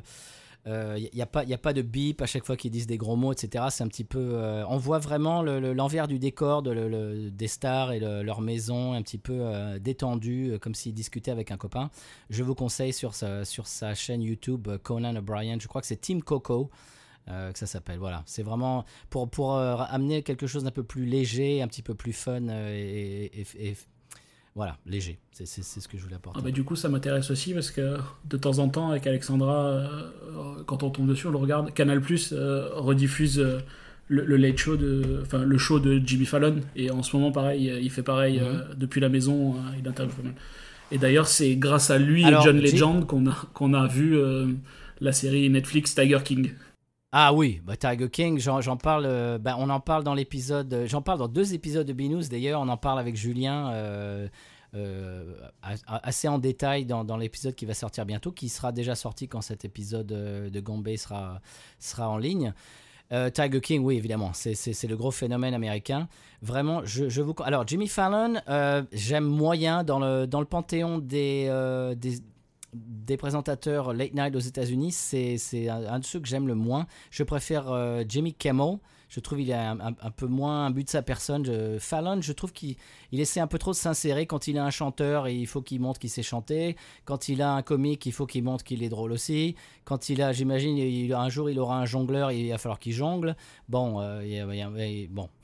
Euh, c'est très sympa. Mm. Jamie Kimmel euh, fait son émission chez lui et il a son, ses deux enfants et surtout sa fille, qui est absolument. elle- sa fille, ce sera une star, un de ces quatre. euh, quand elle sera grande, elle, elle est, elle est adorable, elle est, elle est drôle comme tout. Et je, euh, comme je vous disais, euh, Conan O'Brien chez lui. Il a des interviews, une interview avec, on a regardé, on regarde ça avec ma femme tous les soirs. On, on se met au lit et on, et on- on démarre les interviews de Conan O'Brien. Et vraiment, il a, il a des, des, des gens euh, qui, sont, qui sont des stars et qui sont vraiment euh, nature. C'est-à-dire que à partir du moment où tu es chez toi, comme on est en ce moment euh, chacun chez nous, bah t'es un peu plus nature, quoi. T'es pas, t'es pas sur un, t'es pas sur un plateau, tu t'es pas, t'as pas passé une heure à te faire maquiller, machin. Donc tu es chez toi, dans, dans ton salon, et puis tu Les discutes. barrières tombent Et comme peu. je disais tout à l'heure, il n'y a pas il n'y a, pas- a pas de bip, il n'y a, pas de- a, pas de censure, c'est nature. Et vraiment, je vous conseille Team Coco, euh, Conan O'Brien. C'est- Il y a des moments qui sont vraiment, euh, vraiment très drôles. Ah bah c'est noté, en plus c'est le genre de, choses que moi personnellement j'aime bien, bien regarder. Mais moi j'avais pas plus de recommandations que ça parce que... Parce que... Vous avez fait le tour d'un Parce certain... que ça fait, ça fait, 50, ouais, ça fait 58 recommandations. Voilà, donc, euh, Donc déjà, voilà, vous avez de quoi faire, je pense, avec ce qu'on vous a donné. Si vous vous ennuyez pendant le, pendant le confinement qui reste, ou de toute façon la levée du confinement, je vous rappelle qu'il ne faudra pas non plus sortir n'importe comment. Voilà. Je pense que l'on va clôturer cet épisode sur, euh, sur ça, à moins que vous ayez d'autres choses à rajouter. Non, pas particulièrement. Pas mieux. En tout cas, je vous remercie vraiment beaucoup, beaucoup d'être venu. Euh, entre guillemets, Merci à parce vous. que c'est de, c'est de la distanciation sociale euh, à son paroxysme. Mais merci beaucoup d'être, euh, Absolument. d'avoir pris le temps de participer à cet épisode et d'avoir euh, parlé de ce film, moi, qui m'a beaucoup, beaucoup interpellée. Bah, merci, merci de m'avoir invité. Je suis, euh, je suis très, très heureux d'avoir participé à cet épisode. Vous pouvez me retrouver tous les mardis euh, dans Binous USA, qui fait partie également, comme Gombe, du label Podcut. Et qu'on peut aider sur euh, www.patreon.com slash podcut.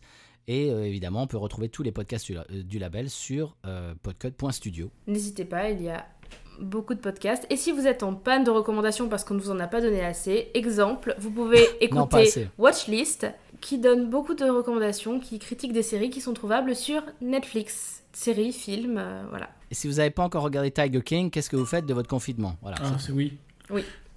En plus, il y a de c'est exotique, donc ça vous évade. Ah oui, pour moi moins. Pour moi moins, Ah oui. parce que des rednecks euh, édentés euh, avec des flingues, pour moi c'est mon quotidien, mais pour vous ce serait très exotique. c'est ça. Bon, bah, merci beaucoup en tout cas, Patrice, et ça me fera très plaisir euh, qu'on qu'on discute ensemble euh, de nouveaux films ou d'anciens films euh, dans un avenir proche ou lointain. Ça me fera très plaisir. Avec grand plaisir, euh, avec grand plaisir. Quand tu me, si tu me demandes d'être là, je serai là. Ah, super. Et merci à toi, Jo. Quelle est ton actualité à toi? Euh, ben moi, euh, dans le monde du podcast, pas encore. Enfin, pas du tout même pour l'instant. Mais euh, j'ai en projet de d'essayer de me faire un petit podcast euh, sur une de mes passions. Alors certains me connaissent, euh, c'est pas les chaussures, Euh, les sneakers c'est particulier, même si j'en suis fou.